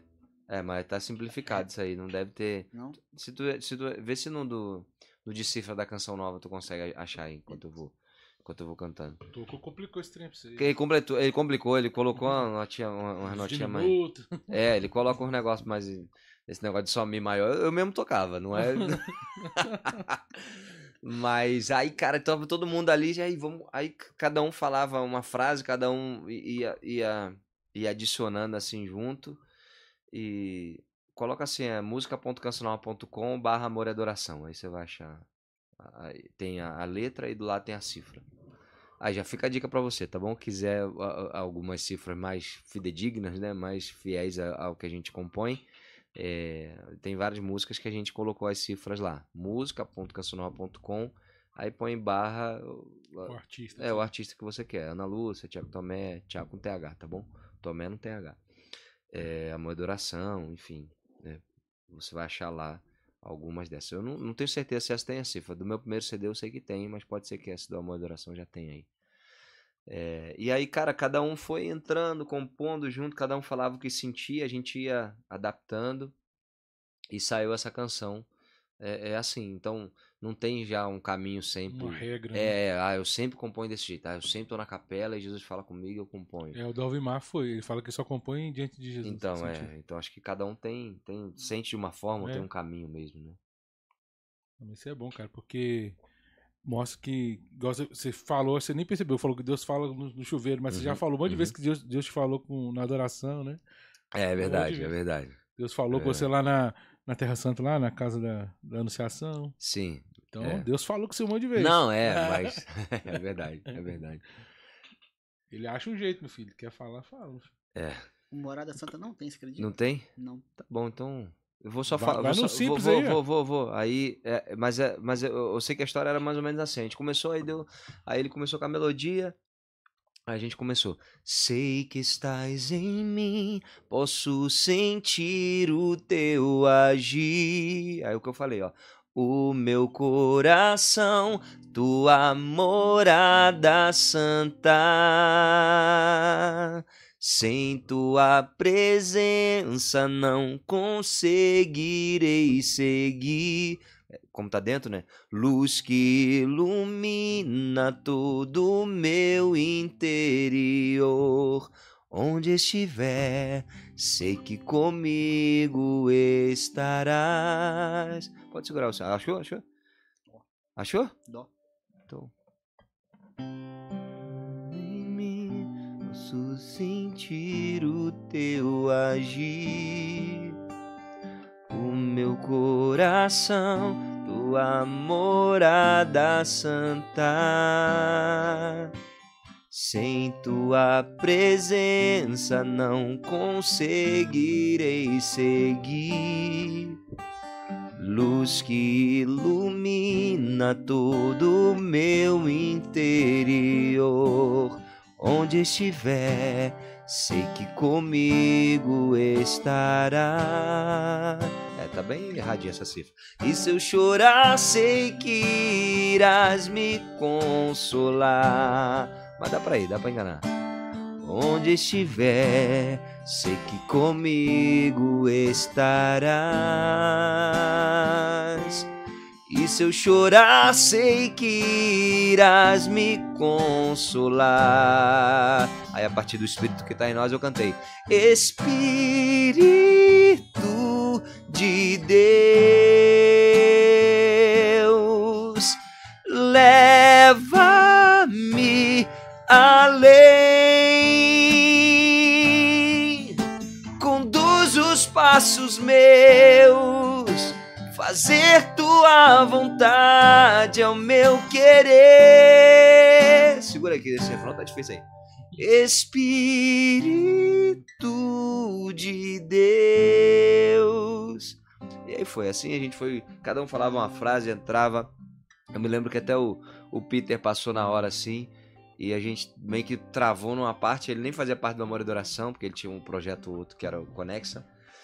E aí, cara, ele falou, cara, ouviu a primeira parte tudo e tal. Falei, peraí, vou ali no banheiro. Aí quando ele voltou, ele já veio com esse adendo aí do refrão também.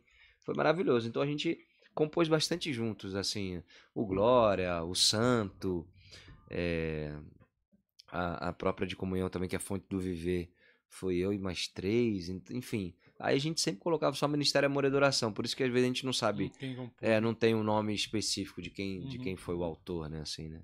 Mas na composição Ó, foi isso. Eu vou fazer um, um patrocínio aqui, mas eu queria Manda. voltar pra, já no assunto da. Não esqueci, tá? Da mística, Aham. Que você falou. E eu queria ver também essa questão do. Você fala, né? Ele fala numa, natura, pra ele é natural, né?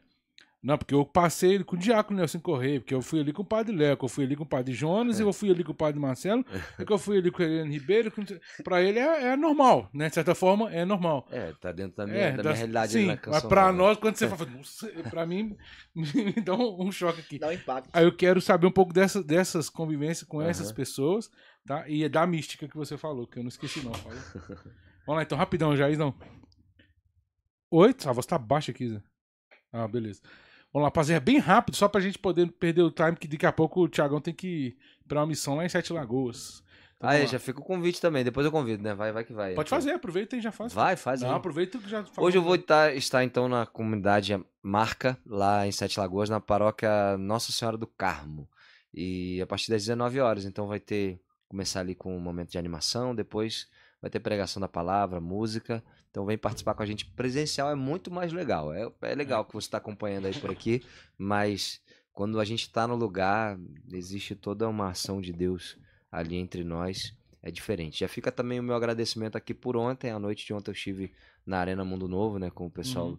do Eros Biondini, meu querido também, grande amigo. Kiara também estava lá nessa noite. A família Biondini também é do meu coração. Então, agradeço a oportunidade de estar ali falando de Diácono Nelson. Inclusive, ele é padrinho da, da Kiara, Ah, né? É. É, então foi muito especial estar lá na, na missão, na Arena Mundo Novo. Fica aqui também meu abraço para quem estiver acompanhando aí, que esteve lá, ou para quem vai estar já hoje à noite, então, na, na A marca. do Betinho, beleza. É, vamos lá então, rapidão.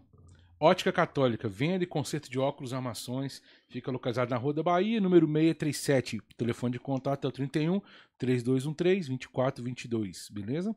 Rasa Advocacia, precisando de advocacia na área civil, empresarial, trabalhista, família, consumidor e previdenciária, Lei Geral de Proteção de Dados. É o telefone 31 98783 9282. 98783 9282.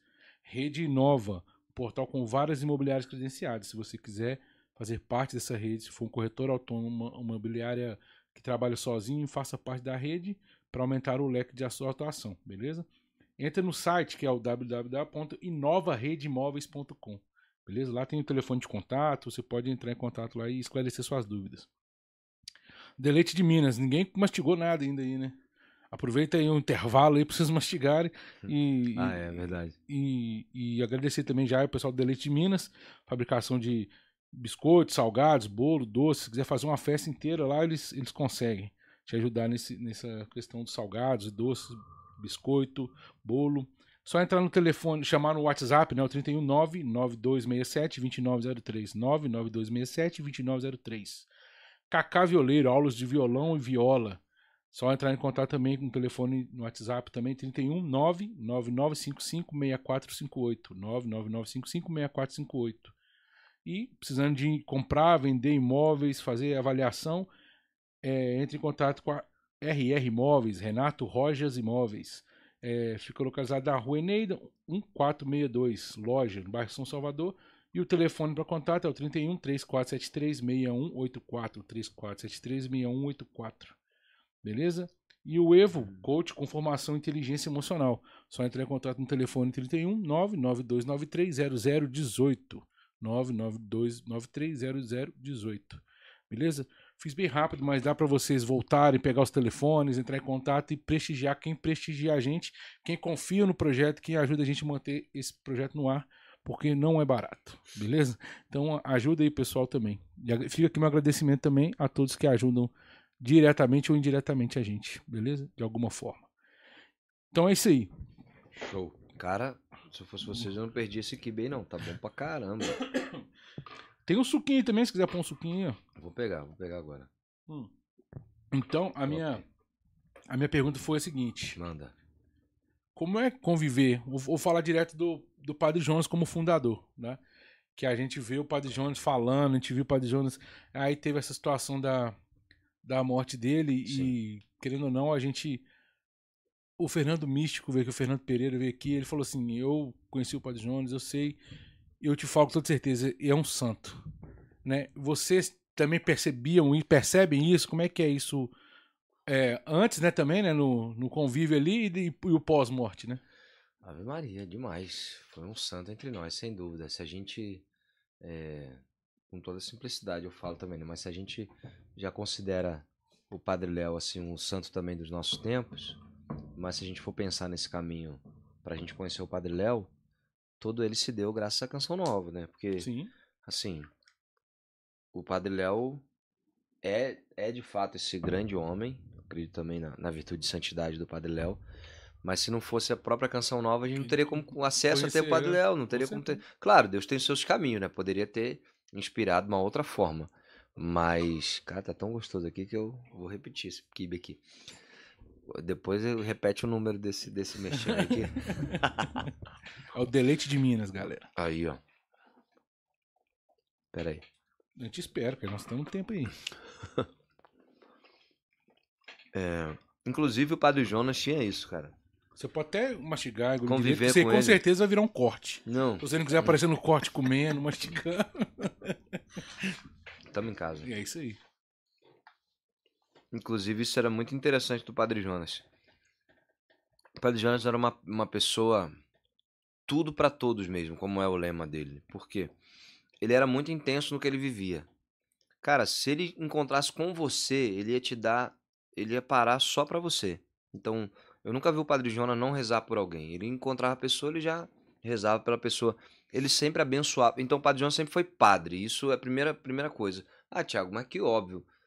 Desculpa dizer, mas hoje em dia nem todo padre, quando você encontra, ele é padre pra você. Às vezes ele é, ele é um amigo, ele é um, vamos, vamos, vamos dizer assim, vamos dar alguns Conhecido. exemplos. né? Ele é um conhecido, ele é uma pessoa que você vê na academia, ele é uma pessoa que Uhum. você vê na rua, mas ele não tá ali pra te dar uma bênção.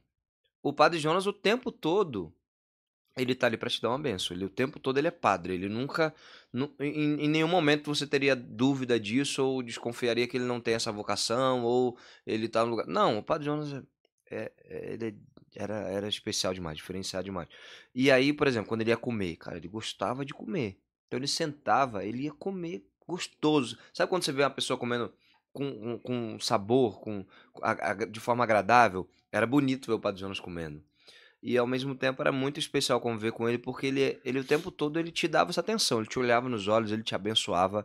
Ele era uma presença é, assim, muito é inexplicável, assim, eu não, não tenho uma, uma palavra tão fácil de defini-lo, porque ele era essa presença de Deus, assim, agradabilíssima.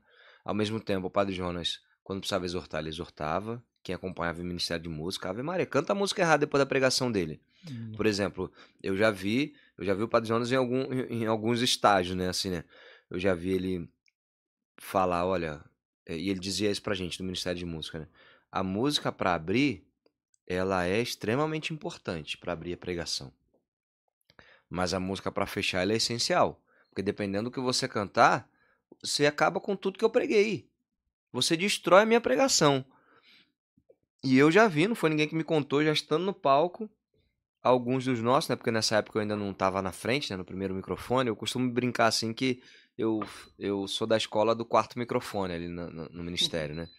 Mas ao mesmo tempo, pô, é um privilégio sem fim, uhum. porque o quarto microfone era, vamos dizer, Dunga, Eliana, Padre Cleidmar, Thiago Tomé.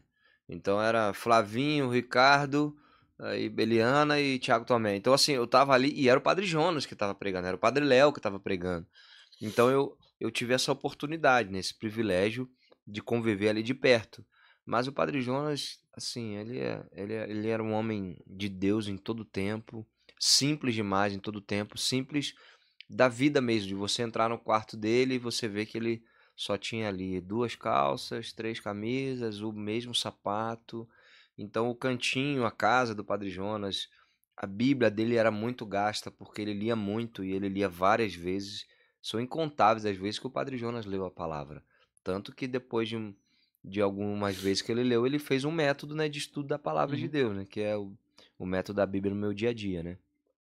Então, é, eu tenho. Se for falar do Padre Jonas, vai ter que ter mais algumas horas aqui pra gente, pra gente contar. Mas essa experiência ele. mística foi com ele, né?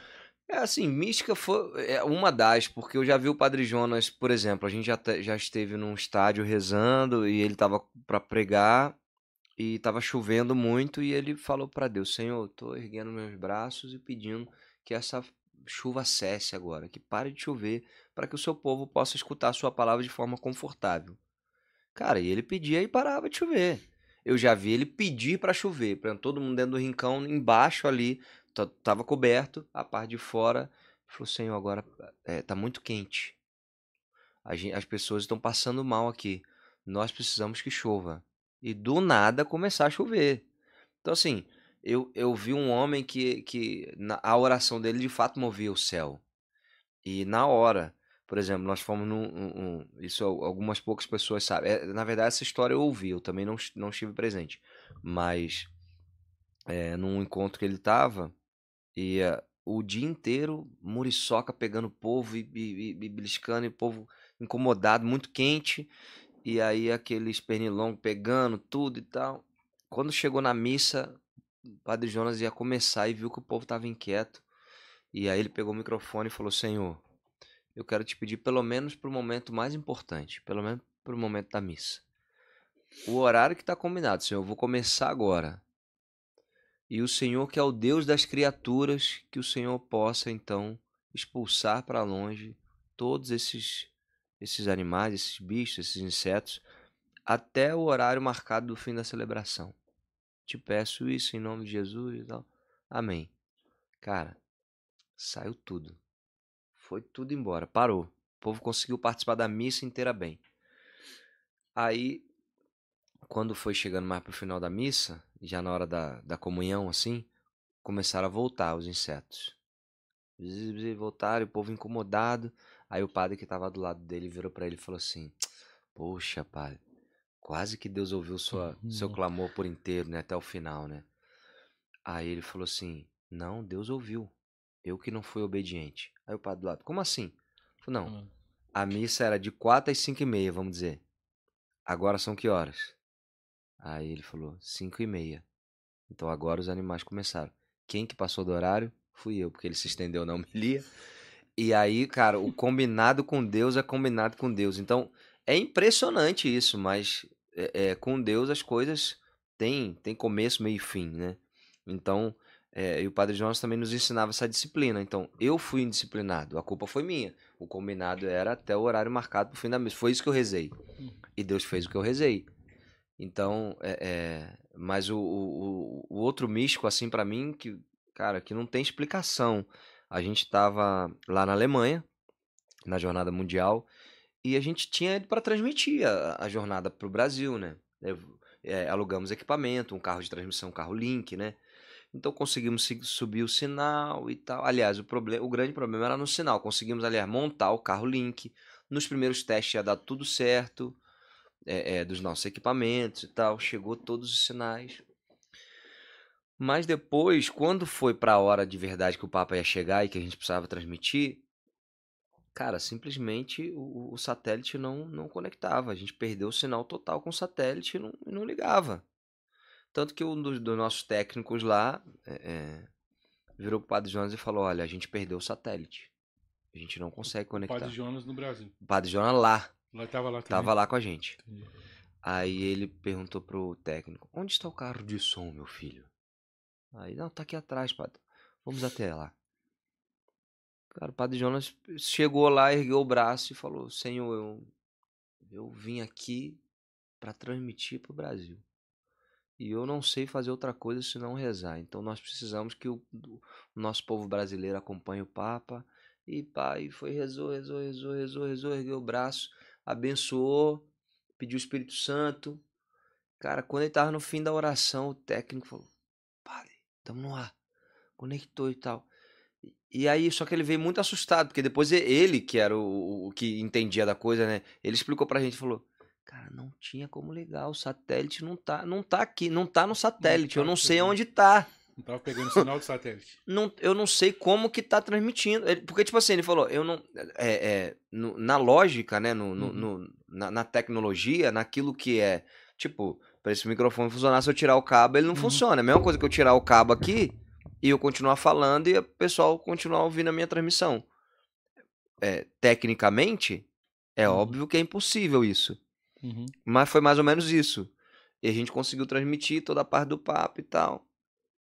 Cara, então ver essas coisas ou conviver com um homem desse é, é de fato, assim, é uma experiência que eu jamais ousei imaginar ou pedir pra Deus, mas que Deus me deu de presente. Porém, ao mesmo tempo, ele era super simples. É, na época, a minha, a minha esposa era a secretária do Padre Jonas, ela foi secretária dele Nossa. por- ela conviveu ali com o Eto Caluzzi e com o padre uns 12 anos, né? Que ela foi secretária do Eto, depois ficava nessa assessor- assessoria do padre. Então por isso também acabei tendo mais contato com o padre, assim. Mas quando, quando a gente começou a namorar, eu tava morando lá na Terra Santa. E aí o padre Jonas levou ela com ele. E aí quando a Edilane chegou lá junto com o padre, aí o padre pegou a mão dela e falou assim, olha, tô confiando a minha filha a você pra namorar, responsa, né, tal. E aí eu falei, não, padre, vou cuidar dela direitinho e tal.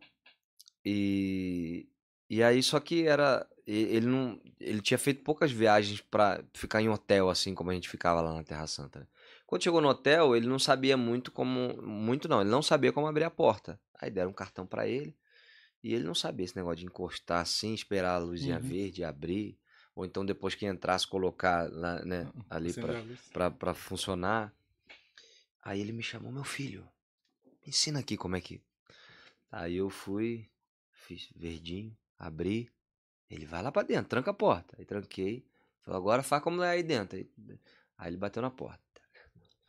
Falei, oi, pai, tudo bem? Tá, brinquei, né? Aí ele, de novo. Fiz de novo, prim, abri, entrei, saí.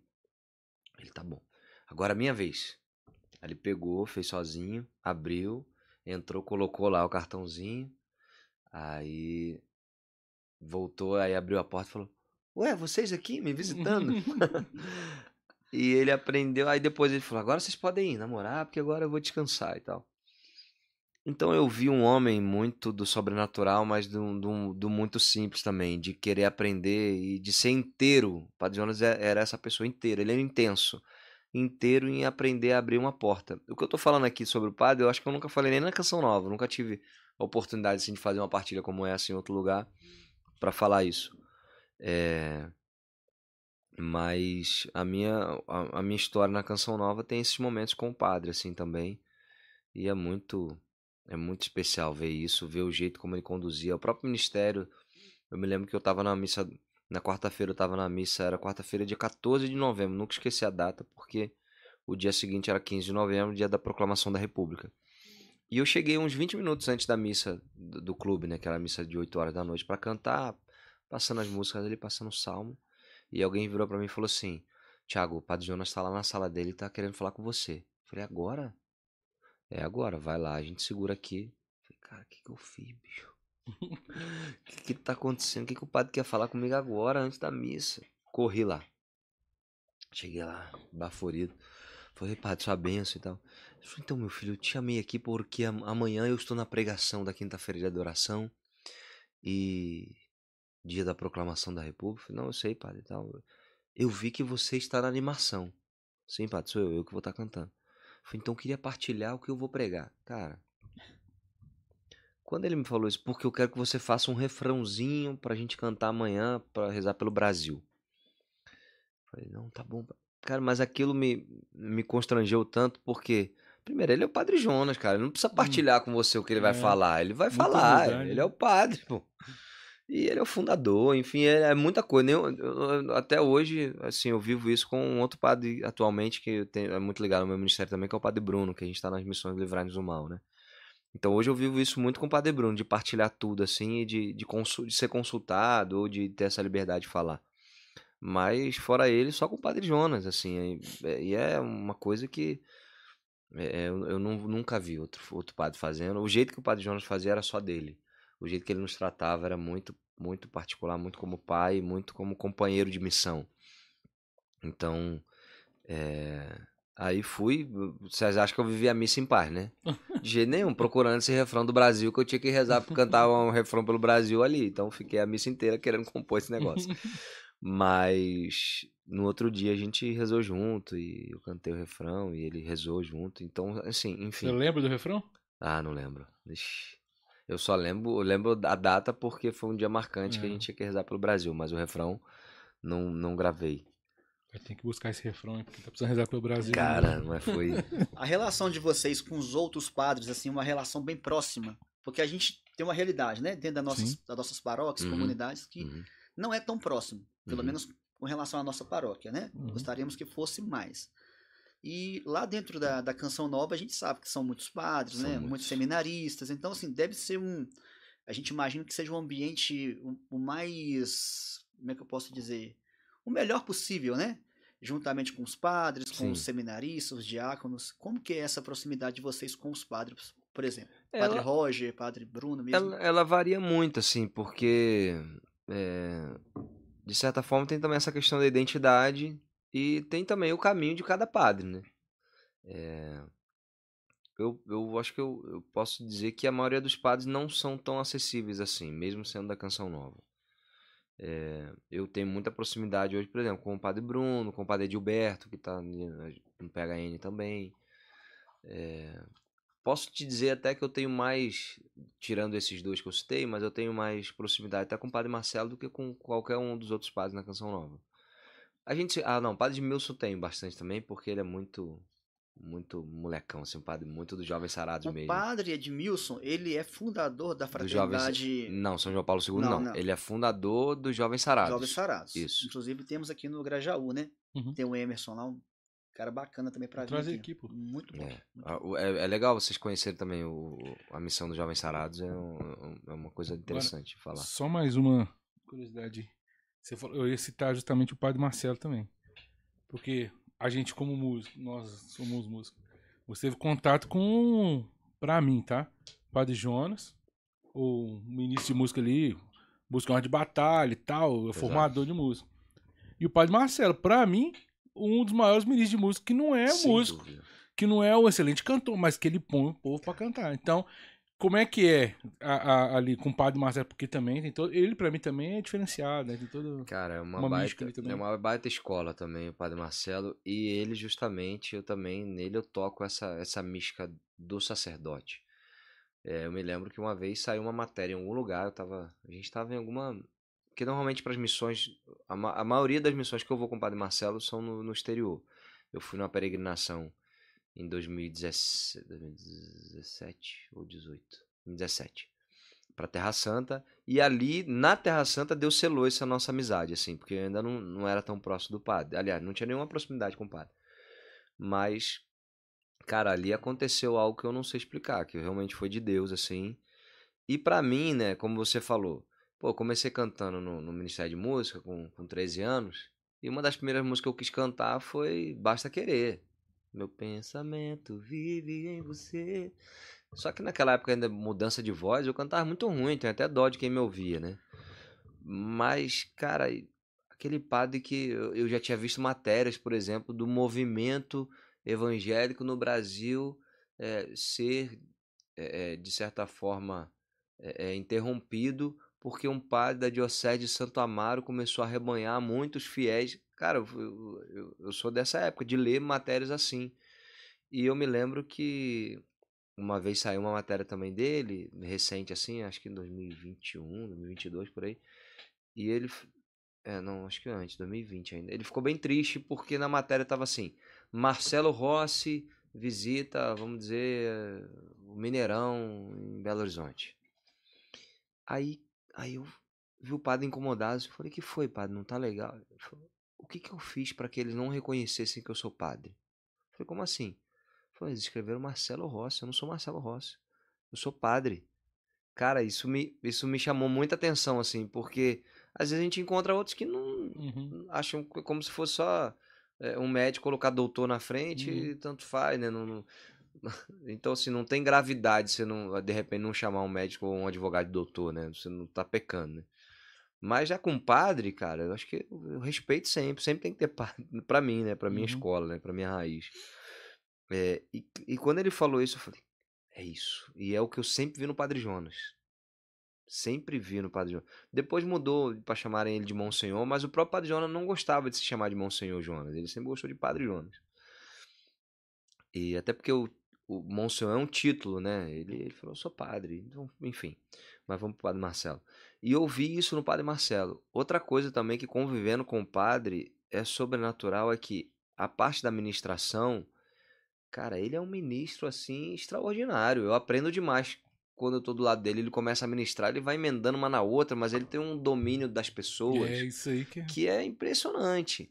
Mas ao mesmo tempo eu vi a- a- é, de onde vem aquele domínio, aquela administração dele. Porque teve uma missão que a gente estava nos Estados Unidos e eu me recordo que ele chamava, me chamava e chamava o outro rapaz que é o assessor dele, é, pra gente rezar com ele, às vezes, o, o terço, né? Ele sempre reza o rosário, a gente também rezava, mas pelo menos com a gente ele rezava um terço, né?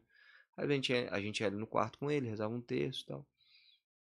E ele todos os dias celebrava já no, no, no lo- no local do evento. Ou então na peregrinação também ele rezava com, no- nos santuários com o povo.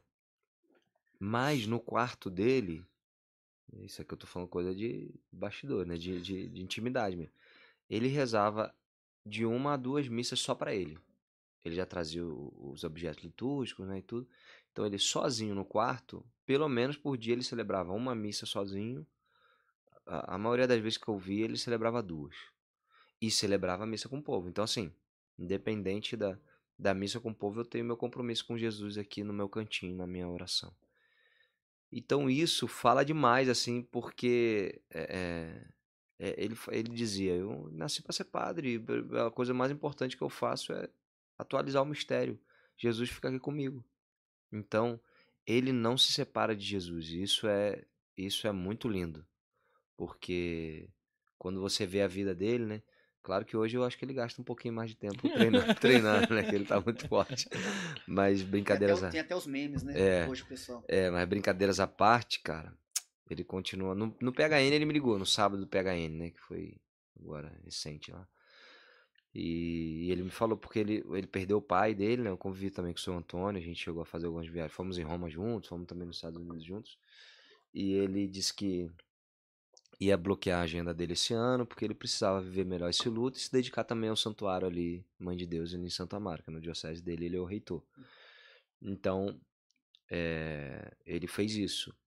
Mas, cara, conviver com o padre é, é realmente especial demais. Então, ano que vem ele volta, aí ele falou, olha, já tô ansioso pra voltar ano que vem. E ele literalmente fechou a agenda. Fechou. Ele só, ele só cumpriu os compromissos do livro, né? Que ele teve lançamento de livro, então ele teve alguns compromissos nas editoras, assim. Mas ele ficou só a parte de, de, de, de livro mesmo, externa, E e, do santuário. e o santuário. É, exatamente isso. Mas é, é um privilégio, assim, que eu, mais uma vez eu digo, cara, eu, eu não. Aí, já, aí certa vez me perguntaram, né? Até internamente, né, outros irmãos na, na, na comunidade que cantam, né? Oh, como é que faz? Eu queria também estar lá no Padre Marcelo. O que, que, que você fez pra estar lá? Aí, como eu percebi aquela pontinha, né, de uma provocaçãozinha, eu falei, irmão, não fiz nada. Se tivesse alguma coisa pra fazer, você já tinha feito, tava lá no meu lugar. Mas, Eu não fiz nada, não fiz, não pedi, não fui atrás, não... até porque assim, não, com uma, é mesma coisa, pô, eu queria estar perto, pode fala alguma celebridade ou alguma pessoa importante, eu queria estar perto do, do, do presidente. Como é que chega? Você não chega, não tem acesso. Ou, ou alguma coisa acontece para que isso é, é, é, se, se realize, ou você não chega. Então, como, como é que. Ah, eu quero estar perto do Papa. Como é que faz? Não faz, uhum. irmão. Só se tiver. Lembrei uma coisa que você falou logo no começo do, do podcast, né? Da galera do fundão. É. Aí a gente tá conversando aqui a gente vai refletindo, né? Eu falo que a, a galera do, do, do, do fundão geralmente são os improváveis. Exatamente. São os improváveis. E Deus é esse Deus dos improváveis, né? É. Que hoje a gente ficava lá no fundo, às vezes na, na, escola era a mesma coisa, era aquela pessoa que não era fácil. E hoje a gente né, tá servindo de alguma forma em, em lugares que a gente jamais imaginava, igual o Renato falou, que trazendo pessoas que a gente jamais imaginava. A gente viu isso aqui na quando o Dalvimar teve ah, aqui. Dalvimar. A emoção do Renato. Todo ah, mundo ah, Hoje também eu tô bem abalado né? aqui. É. Não, é guardar as devidas proporções, a gente sabe, igual você falou. Como é que eu vou chegar? É uma história. Sim. É, pra mim, que mexe que tô tocando, que tô ali envolvido na música, é impressionante. Um cara que conheceu, pra mim, um dos maiores ministros, Padre Jonas e Padre Marcelo. Uhum. Tem aquela experiência. Então, o cara bebeu da fonte, né? É. Então é diferente. Isso pra gente é uma forma de nos alimentar. Porque o músico, ele, ele tem as suas virtudes, né, e seus defeitos, e muitas das vezes, assim, a gente por, por ser muito elétrico, muito ansioso em algumas coisas, a gente acaba não prestando atenção. Assim como você falou que uma das formas de você absorver Deus talvez era uma sua não ali no, diante do Santíssimo, mas talvez diante de um outro momento. Tem uhum. pessoas que são assim, são Santo Antônio era assim, Santa Rita era assim. Sim. Às vezes não estava ali é, com Jesus exposto, não sentia aquela coisa, mas sentia de outras formas, uhum. talvez no banheiro mesmo, como você falou. E muitas vezes nós somos assim. A própria Maria Teresa de Calcutá viveu ali 30 anos daquela aridez espiritual e o momento onde ela encontrava Jesus era no pobre, né? Então, assim, é, é, e por vezes ela, ela, ela falava com, com o Senhor, o Senhor não vai falar comigo? Por que, que o Senhor me deixa assim, né? Tão no escuro? Mas quando ela servia um pobre, ela encontrava ali Jesus, né? Então, é, realmente, é, Deus é esse mistério, né? Deus tem Deus é esse mistério que tem a, a via que ele quer com cada um, uhum. né? A gente não, não tem como dizer, não tem como eu, eu, eu, eu falar, não, eu tô lá porque eu sou mais preparado, porque eu. Não, Deus quis assim, não, não sei explicar, né? Assim como. E as coisas acontecem naturalmente. Exatamente. Naturalmente. Então, assim, é como você falou, né? De, de, Davi, por exemplo, foi um improvável entre os irmãos dele, né? Ou José do Egito, José. que né? começou, começou a sonhar lá e de repente é, mas ele, ele viveu o sofrimento, ele ficou sete anos preso, depois ele ficou mais sete anos ali servindo ao faraó. Então, até que ele chegou a ser governador, né? Mas é, o, o, grande lance é esse, todo mundo quer a hora da, da exposição, né? Mas e tudo que a gente vive, porque maior, a maior parte do tempo a gente não tá na frente das câmeras ou dos microfones, né? A gente está vivendo, servindo. Então eu, eu sempre tenho muito esse cuidado de, como você falou, né, Renato? Ao mesmo tempo que é um privilégio, é uma grande responsabilidade, porque como você vive depois de ter conhecido esses uhum. caras, entendeu? Como é que como é que como é que você se porta depois? É, eles são líderes por, por exemplo, né? É, então Por assim... exemplo, então você fica constrangido, você assim, não, para mim eu não quero nada menos que isso, eu conheci os Exato. caras. Exato, e, e, assim, e, e, ao mesmo tempo, quando, porque pode ser, às vezes as pessoas é, se incomodam ou perguntam, né? E como é quando você vê alguém, seja com inveja ou querendo derrubar, ou falando mal, ou.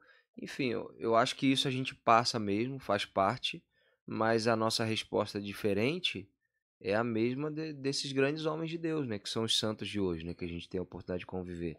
Então, se eu vou reagir igual todo mundo, que diferença tem entre eu e alguém que uhum. não tá uhum. na igreja? É. Ah, pô, falaram mal de mim. Ah, então também vou meter o pau aqui, vou falar de todo mundo. A própria ah. Madre Teresa, igual você citou, não tinha necessidade de falar que era católica. Né? Só se perguntar, às vezes a pessoa com texto ali, né? Uhum. Hoje quer dizer que tá com texto que é católico. Hoje todo mundo usa texto, né? É. Mas assim. É, Às vezes tá com texto e nem reza não também. Reza, é. Não reza. Então, assim, ela não tinha essa necessidade. Até porque vivia em meio aos hindus ali, o povo, né? Era, o que menos tinha era católico, uhum. vamos dizer assim. E ela não se importava com isso, falar mal, falar bem, ela tinha os propósitos dela e, mais do que isso, Deus também tinha, né? Não, é, tinha um agir sobrenatural de Deus sobre, sobre a, é, ela, né? Assim, sobre a pessoa. Eu acho que o Padre Jonas é, é, foi um homem assim também entre nós.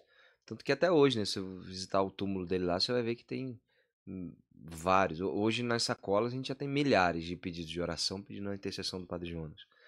É, então foi um homem que viveu inteiramente para Deus e de fato foi o que ele, o que ele se comprometeu, ele fez. Eu fui feito tudo para todos. Ele, ele viveu exatamente assim. Agora, quando, quando ele ele tava já no finalzinho ali, Uhum. tinha algum receio com relação à comunidade, de, de, de- dela da sequência, da continuidade? Como é que ficou, tipo, se tem, né, alguma notícia do Eto, da Luzia ali? É, se teve essa preocupação? Ou já estava totalmente estruturado pra seguir, né? É, Então, a gen- claro que tinha, né? Tanto que eu, eu atualmente eu faço parte da Assembleia da Comunidade, né? O conselho é, é como se fosse o, o, o executivo, né? É, não, o conselho da comunidade é o órgão executivo, né? Uhum. E Ah, a tá. Assembleia Geral é, é o legislativo, né? Então a gente fala da- dos documentos da Canção Nova, né? E a gente, a Assembleia vota o conselho. Então esse conselho que foi o último do Padre Jonas, eu fiz parte da votação, né? Dos que, dos que foram eleitos. Então, de fato, o Padre Jonas tinha essa preocupação. Primeiro, de deixar tudo escrito da forma como Deus tinha colocado no coração dele. E aí, quando ele estava nos fins, assim, já, já bem doente, já para falecer, a gente estava reunido em assembleia e terminamos as últimas votações dos inscritos que deveriam ir para Roma, né? É, e aí ele falou para Luzia, virou para Luzia e falou: a canção nova está fundada. Aí, ou seja, né, tudo que eu tinha para escrever e tudo que Deus me disse, eu já traduzi aqui. A canção nova está fundada. E aí passaram dois dias, ele voltou para Cachoeira Paulista, que foi bem no, no Osana, no- logo pós Osana, né, na segunda, disso. na segunda do Osana. E aí depois na terça passou mal e veio a falecer, que foi no dia 12 de, Exatamente, eu de dezembro, né? É, dia de Nossa Senhora. A gente ficou até feliz falar, não, É, Padre porque Jonas. voltou, a gente eu lembro disso. né? Nossa. Então todo mundo ficou, né? Radiante, foi aquele aquele mover todo na canção nova. Então, mas mas ele ele cumpriu a missão toda, né? Completei a carreira, Uhum. né? São Paulo completou a carreira e deixou. Então a gente tinha, claro que tinha e tem né, essa preocupação do, do legado dele ou do, do, do carisma canção nova ser Sim. perpetuado, né? Mas graças a Deus a base é boa, firme. E Não, eu, a gente viu isso no PHN agora, né? Nossa. A gente viu o PHN, eu arrepiava, eu falava assim, não, é muito legal você ver a, a- o PHN sem o Padre Jonas, ali, né, no caso, e sem o próprio Dunga, que precisou sair também, se Sim. afastar. E o PHN vivo, aí a canção nova viva, forte, entendeu? aham. Isso aí foi assim, não, me deu uma paz, sabe? Foi assim, não, legal. Sim. Eles vão continuar firme, então. É, até, até um, um, dos bispos foi perguntado, ah, qual a sua experiência com a canção nova, né? Aí ele falou assim, é, vamos ver quando o fundador não for mais vivo, né? Foi antes do Padre Jonas morrer ainda. Aí depois ele voltou, visitou a canção nova recente, assim. E aí, agora? Ele Falou, é, canção nova é uma obra de Deus, né? Então é muito certeza. legal É. você ver que é de fato, é uma obra de Deus. Então, é, é, um, um homem como o Padre Jonas, que estava na segurança dos salesianos, até hoje, é uma estrutura, em qualquer lugar que você vai, Uhum. é uma estrutura, é, é, é, de certa forma, até confortável, assim, se você vê que é seguro Uhum. financeiramente, né? A nível também do, das escolas, a nível do, dos Ensino, padres, né? ensino, enfim. Você vê que, que é uma estrutura segura, mas você deixar essa segurança e criar um negócio que nem existe, porque a gente completando 45 anos agora de comunidade, é, e o Padre Jonas teve esse chamado de Deus, essa ousadia de começar um negócio que não existia no Brasil, né? Uhum. Então nós somos a primeira comunidade do Brasil. É. É, e a partir disso também, tudo aquilo que Deus tinha para realizar no Brasil para as novas comunidades. Mas não tem como não, não dizer isso. O Padre Jonas é o pai das novas comunidades. O Padre Jonas é esse homem que Uhum. soube ouvir o Espírito Santo e ser dócil, e ser dócil a esse mover quando não tinha mais ninguém. O Padre Jonas foi aquele que trouxe bateria, guitarra, Sim. baixo pra música. Não tinha, tinha um violãozinho, um órgão, era, e era isso aí, irmão. Então, foi o Padre Jonas que fez isso, né? Então, é, é Uma muito coisa grande. que eu tenho curiosidade de saber, Thiago, é com relação à formação de vocês também, Aham, porque o que a gente é, vê, entende aqui fora, é que a comunidade Canção Nova jamais deixam vocês na zona de conforto. Uhum. Eu digo com relação assim, porque nós somos músicos, mas a gente já foi convidado para pregar, por exemplo. Uhum. A gente é, é convidado a interceder. E tem muitas pastorais, pessoas que não, não têm esse entendimento, né? E isso pra gente é, é o mover do Espírito Santo mesmo, porque hoje em dia a gente sabe que tem pessoas que têm o dom da intercessão, têm o dom da, dom da pregação, o dom da música, que seja, mas é uma coisa que pra gente é, nos move. E eu queria saber de vocês como, como que se dá essa formação. Vocês têm formação é, com relação à música mesmo? Tem esse caminho, né? é, é, da pregação, igual eu vejo você. Você hoje vai, vai ministrar a música, mas vai pregar também, Uhum, entendeu? uhum. A gente queria entender isso porque, assim, pra gente, é, a gente não é só músico. Eu aprendi até com o Martin Valverde. Antes de músico, nós somos servos Uhum. que é uma referência pra gente, né? A Martin Valverde, é, como outros também, que tantos que chegam, igual eu tô vendo hoje em dia, uma nova safra de músicos lá, tem o João lá na guitarra, tem um rapaz que Toca muito. toca muito, Nossa. o menino da batera, eles assumiram o PHN com, a- com o Peter to- Hum. cantando, né?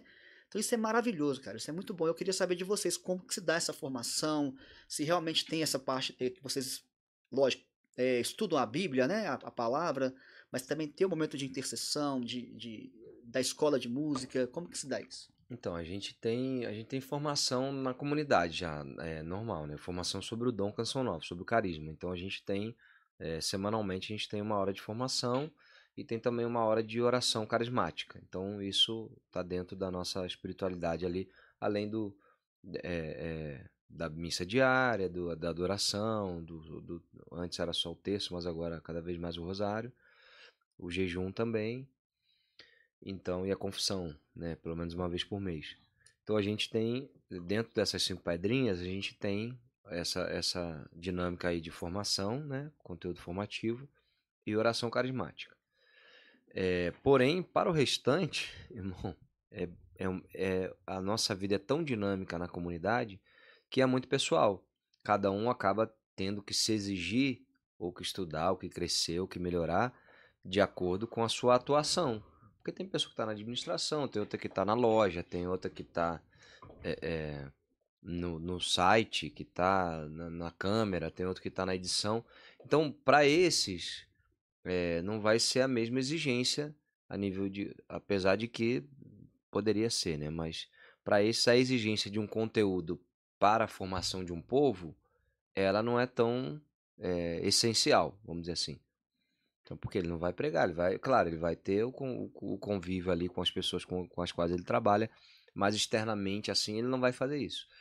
É, ah, tem quem toca só um violãozinho ali na, na, na capela, na, na, na missa, no- na- nas casas comunitárias, enfim.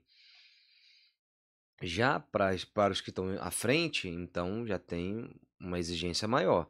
Mas, por exemplo, eu, infelizmente, eu, eu, eu gostaria de ter tido mais acesso a um estudo musical a nível de tocar, a nível de, até de, de canto. Eu, eu percebo que eu evolui ao longo dos anos. Eu só te cortando, eu fiz a pergunta porque tem gente que acha que viver em comunidade é viver esse conforto. Aham, E não é, Não é? né? Você não, você falou muito bem logo no início que você não foi lá porque você queria cantar, Uhum, você queria tocar, sim. né? A gente que olha de fora fala, não, os músicos de lá são muito top. Realmente, né? O som é muito maravilhoso, é, A estrutura é a muito estrutura boa, é sim. muito boa, mas é isso aí é uma é uma coisa à parte, né? O que manda mesmo é a vocação, a, vo- a Exatamente. vocação de cada um com relação ao que é, exige o carisma canção nova. É, então, então assim, mas, mas para responder a sua pergunta, ah, vocês têm, teve um tempo que tava com a escola de música assim, mas mais para quem tá começando, para quem tá mais novo. Mas vamos dizer, pra gente que já tá à frente assim mais tempo, a gente gostaria que tivesse. Eu, eu, eu um tempo eu fiz, um, um ano e meio mais ou menos, eu fiz aula de canto com o André Leite, por exemplo. Me ajudou demais, o, o conhecimento, Ah, tô falando, cara. O cara só vai nos caras top. o entendimento da, da, é, da fisiologia, né, da, da, da própria, é, entendeu? Então assim, me, entender o meu corpo como um instrumento para que eu pudesse cantar. Então isso tudo foi acontecendo. A- a- o- os próprios aquecimentos vocais e tal, é, cantar com com belting ou fazer um drive ou um falsete, enfim, essas técnicas você eu acabei pegando e isso já foi bem depois da moderação, por exemplo, se você me ouvir ainda na época da moderação em 2011, é, Você vai ver, minha voz era mais nasal aqui, eu não, por exemplo, hoje eu falo aqui embaixo, Uhum. então minha voz é bem mais, meu timbre mudou depois que eu comecei a estudar, depois que eu fiz as aulas com o André. Então mudou muito. É, mas eu gostaria de ter feito isso muito antes. Eu queria ter tido esse tempo, essa oportunidade muito antes. Mas não aconteceu. Agora eu também, é, é, esporadicamente, eu tenho essa manutenção de, um- de um fono, então recorro ali. É um fono até que fez parte da comunidade Shalom, então ele me ajuda, porque eu, financeiramente eu não tenho condição de pagar nem a aula de canto e nem é, é, um fono. Às vezes as pessoas olham pra gente assim, né, que, que tá à frente ou que tá na, na comunidade, mas a gente recebe igual os outros. A gente recebe uma côngrua, que é um valor de repasse, a gente não é. Só para as pessoas entenderem um pouco da nossa vida. Mas a gente não é registrado, então eu não tenho. é, é, não vou ter fundo de garantia. Uma estabilidade. É, né? eu não tenho. Eu tenho aquilo que mensalmente as pessoas ajudam a Canção Nova e tem um repasse para o econômico geral. Esse econômico também administra a nossa vida na comunidade. E aí, com isso, eu, eu administro também para minha família, para minha realidade. Então, assim, é, é, é assim que a gente vive. Ah, Thiago, poxa, mas vez ou outra você vai num lugar, tem uma ajudinha, tem uma ajuda ministerial? Tem. Mas às vezes é pra, tipo assim, ah, sair, voltei pra casa, poxa, pelo menos vou dar uma, vou, vou, vou pagar uma pizza aqui em casa, porque fiquei esses dias fora, longe da família. Então é isso às vezes que dá pra fazer. É, mas viver confortavelmente, não. E graças a Deus que não, porque se tá sobrando muito, a gente tá vivendo uma vida, não, não vejo que Cristo veio pra isso, ou que nos ensinou isso.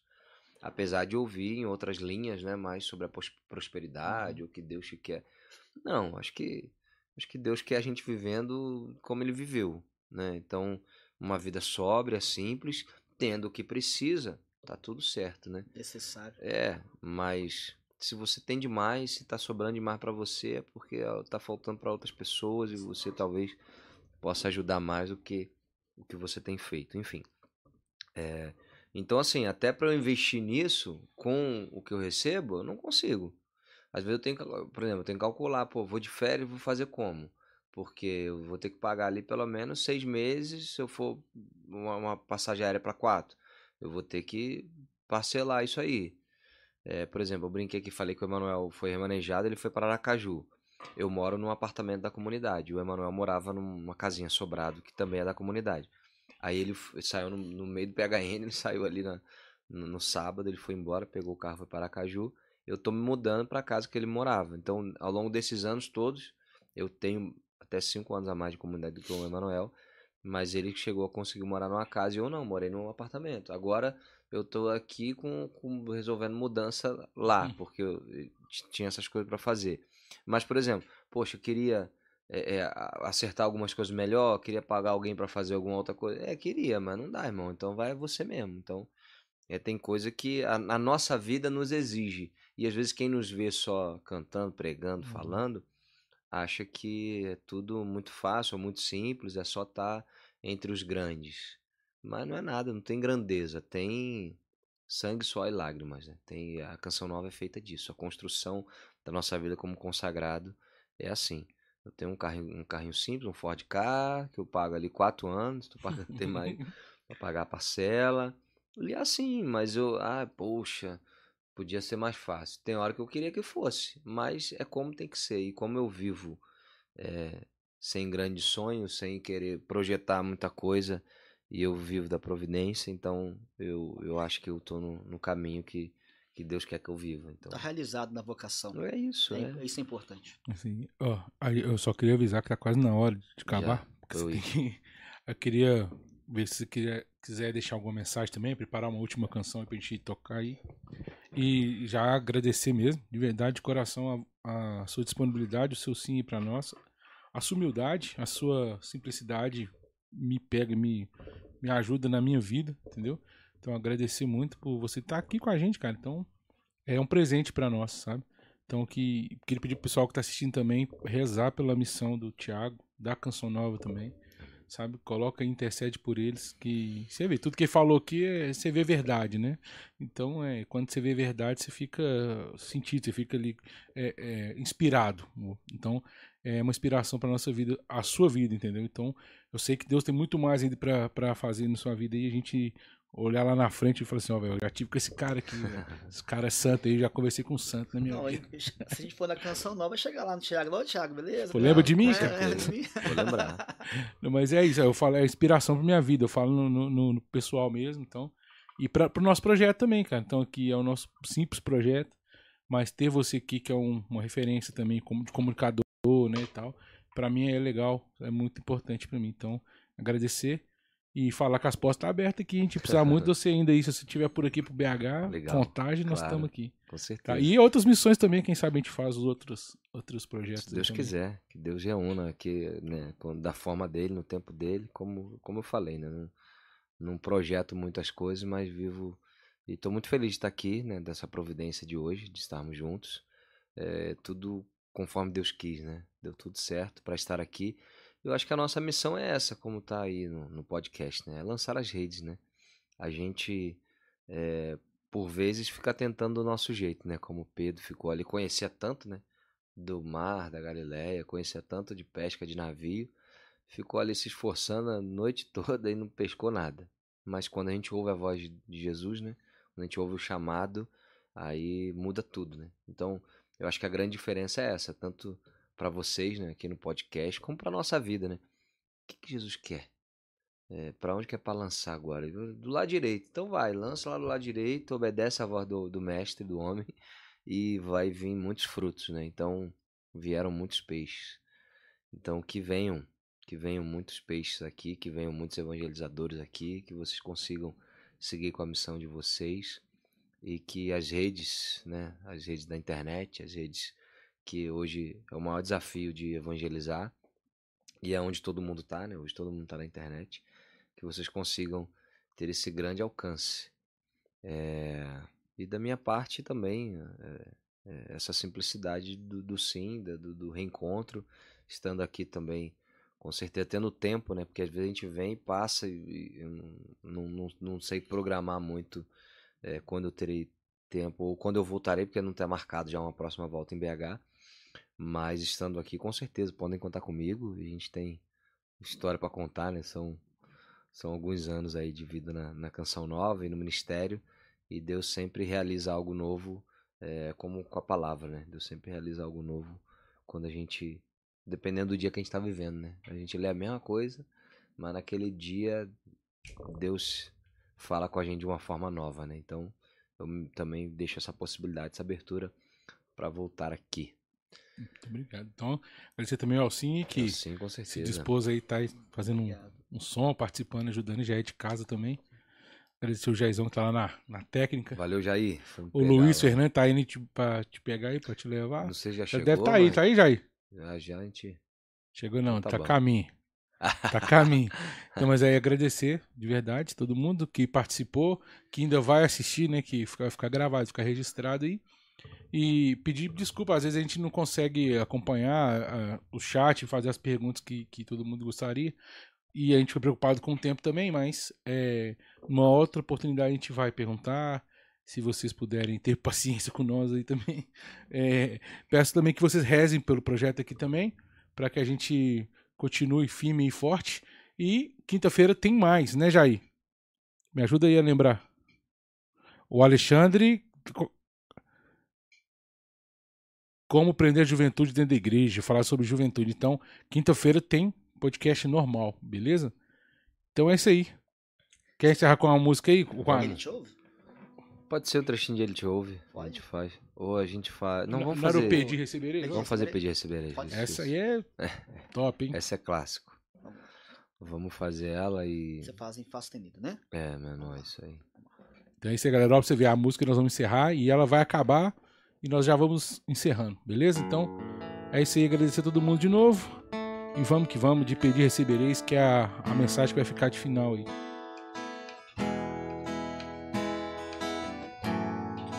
Há uma promessa que quer se cumprir em meio a nós. É o próprio Senhor quem diz: Pedi, recebereis. Há uma promessa que quer se cumprir em meio a nós. É o próprio Senhor quem diz: Pedi, recebereis, nenhum mal irá resistir. Os mares irão se abrir quando a boca de Deus declarar milagres neste lugar. Se eu orar, se eu clamar, as muralhas não resistirão ao poder de meu Deus. Se eu orar, se eu clamar, as muralhas não resistirão ao poder de meu Deus. Se eu orar, se eu clamar, as muralhas não resistirão ao poder de meu Deus. Se eu orar, se eu clamar, as muralhas não resistirão ao poder de meu Deus.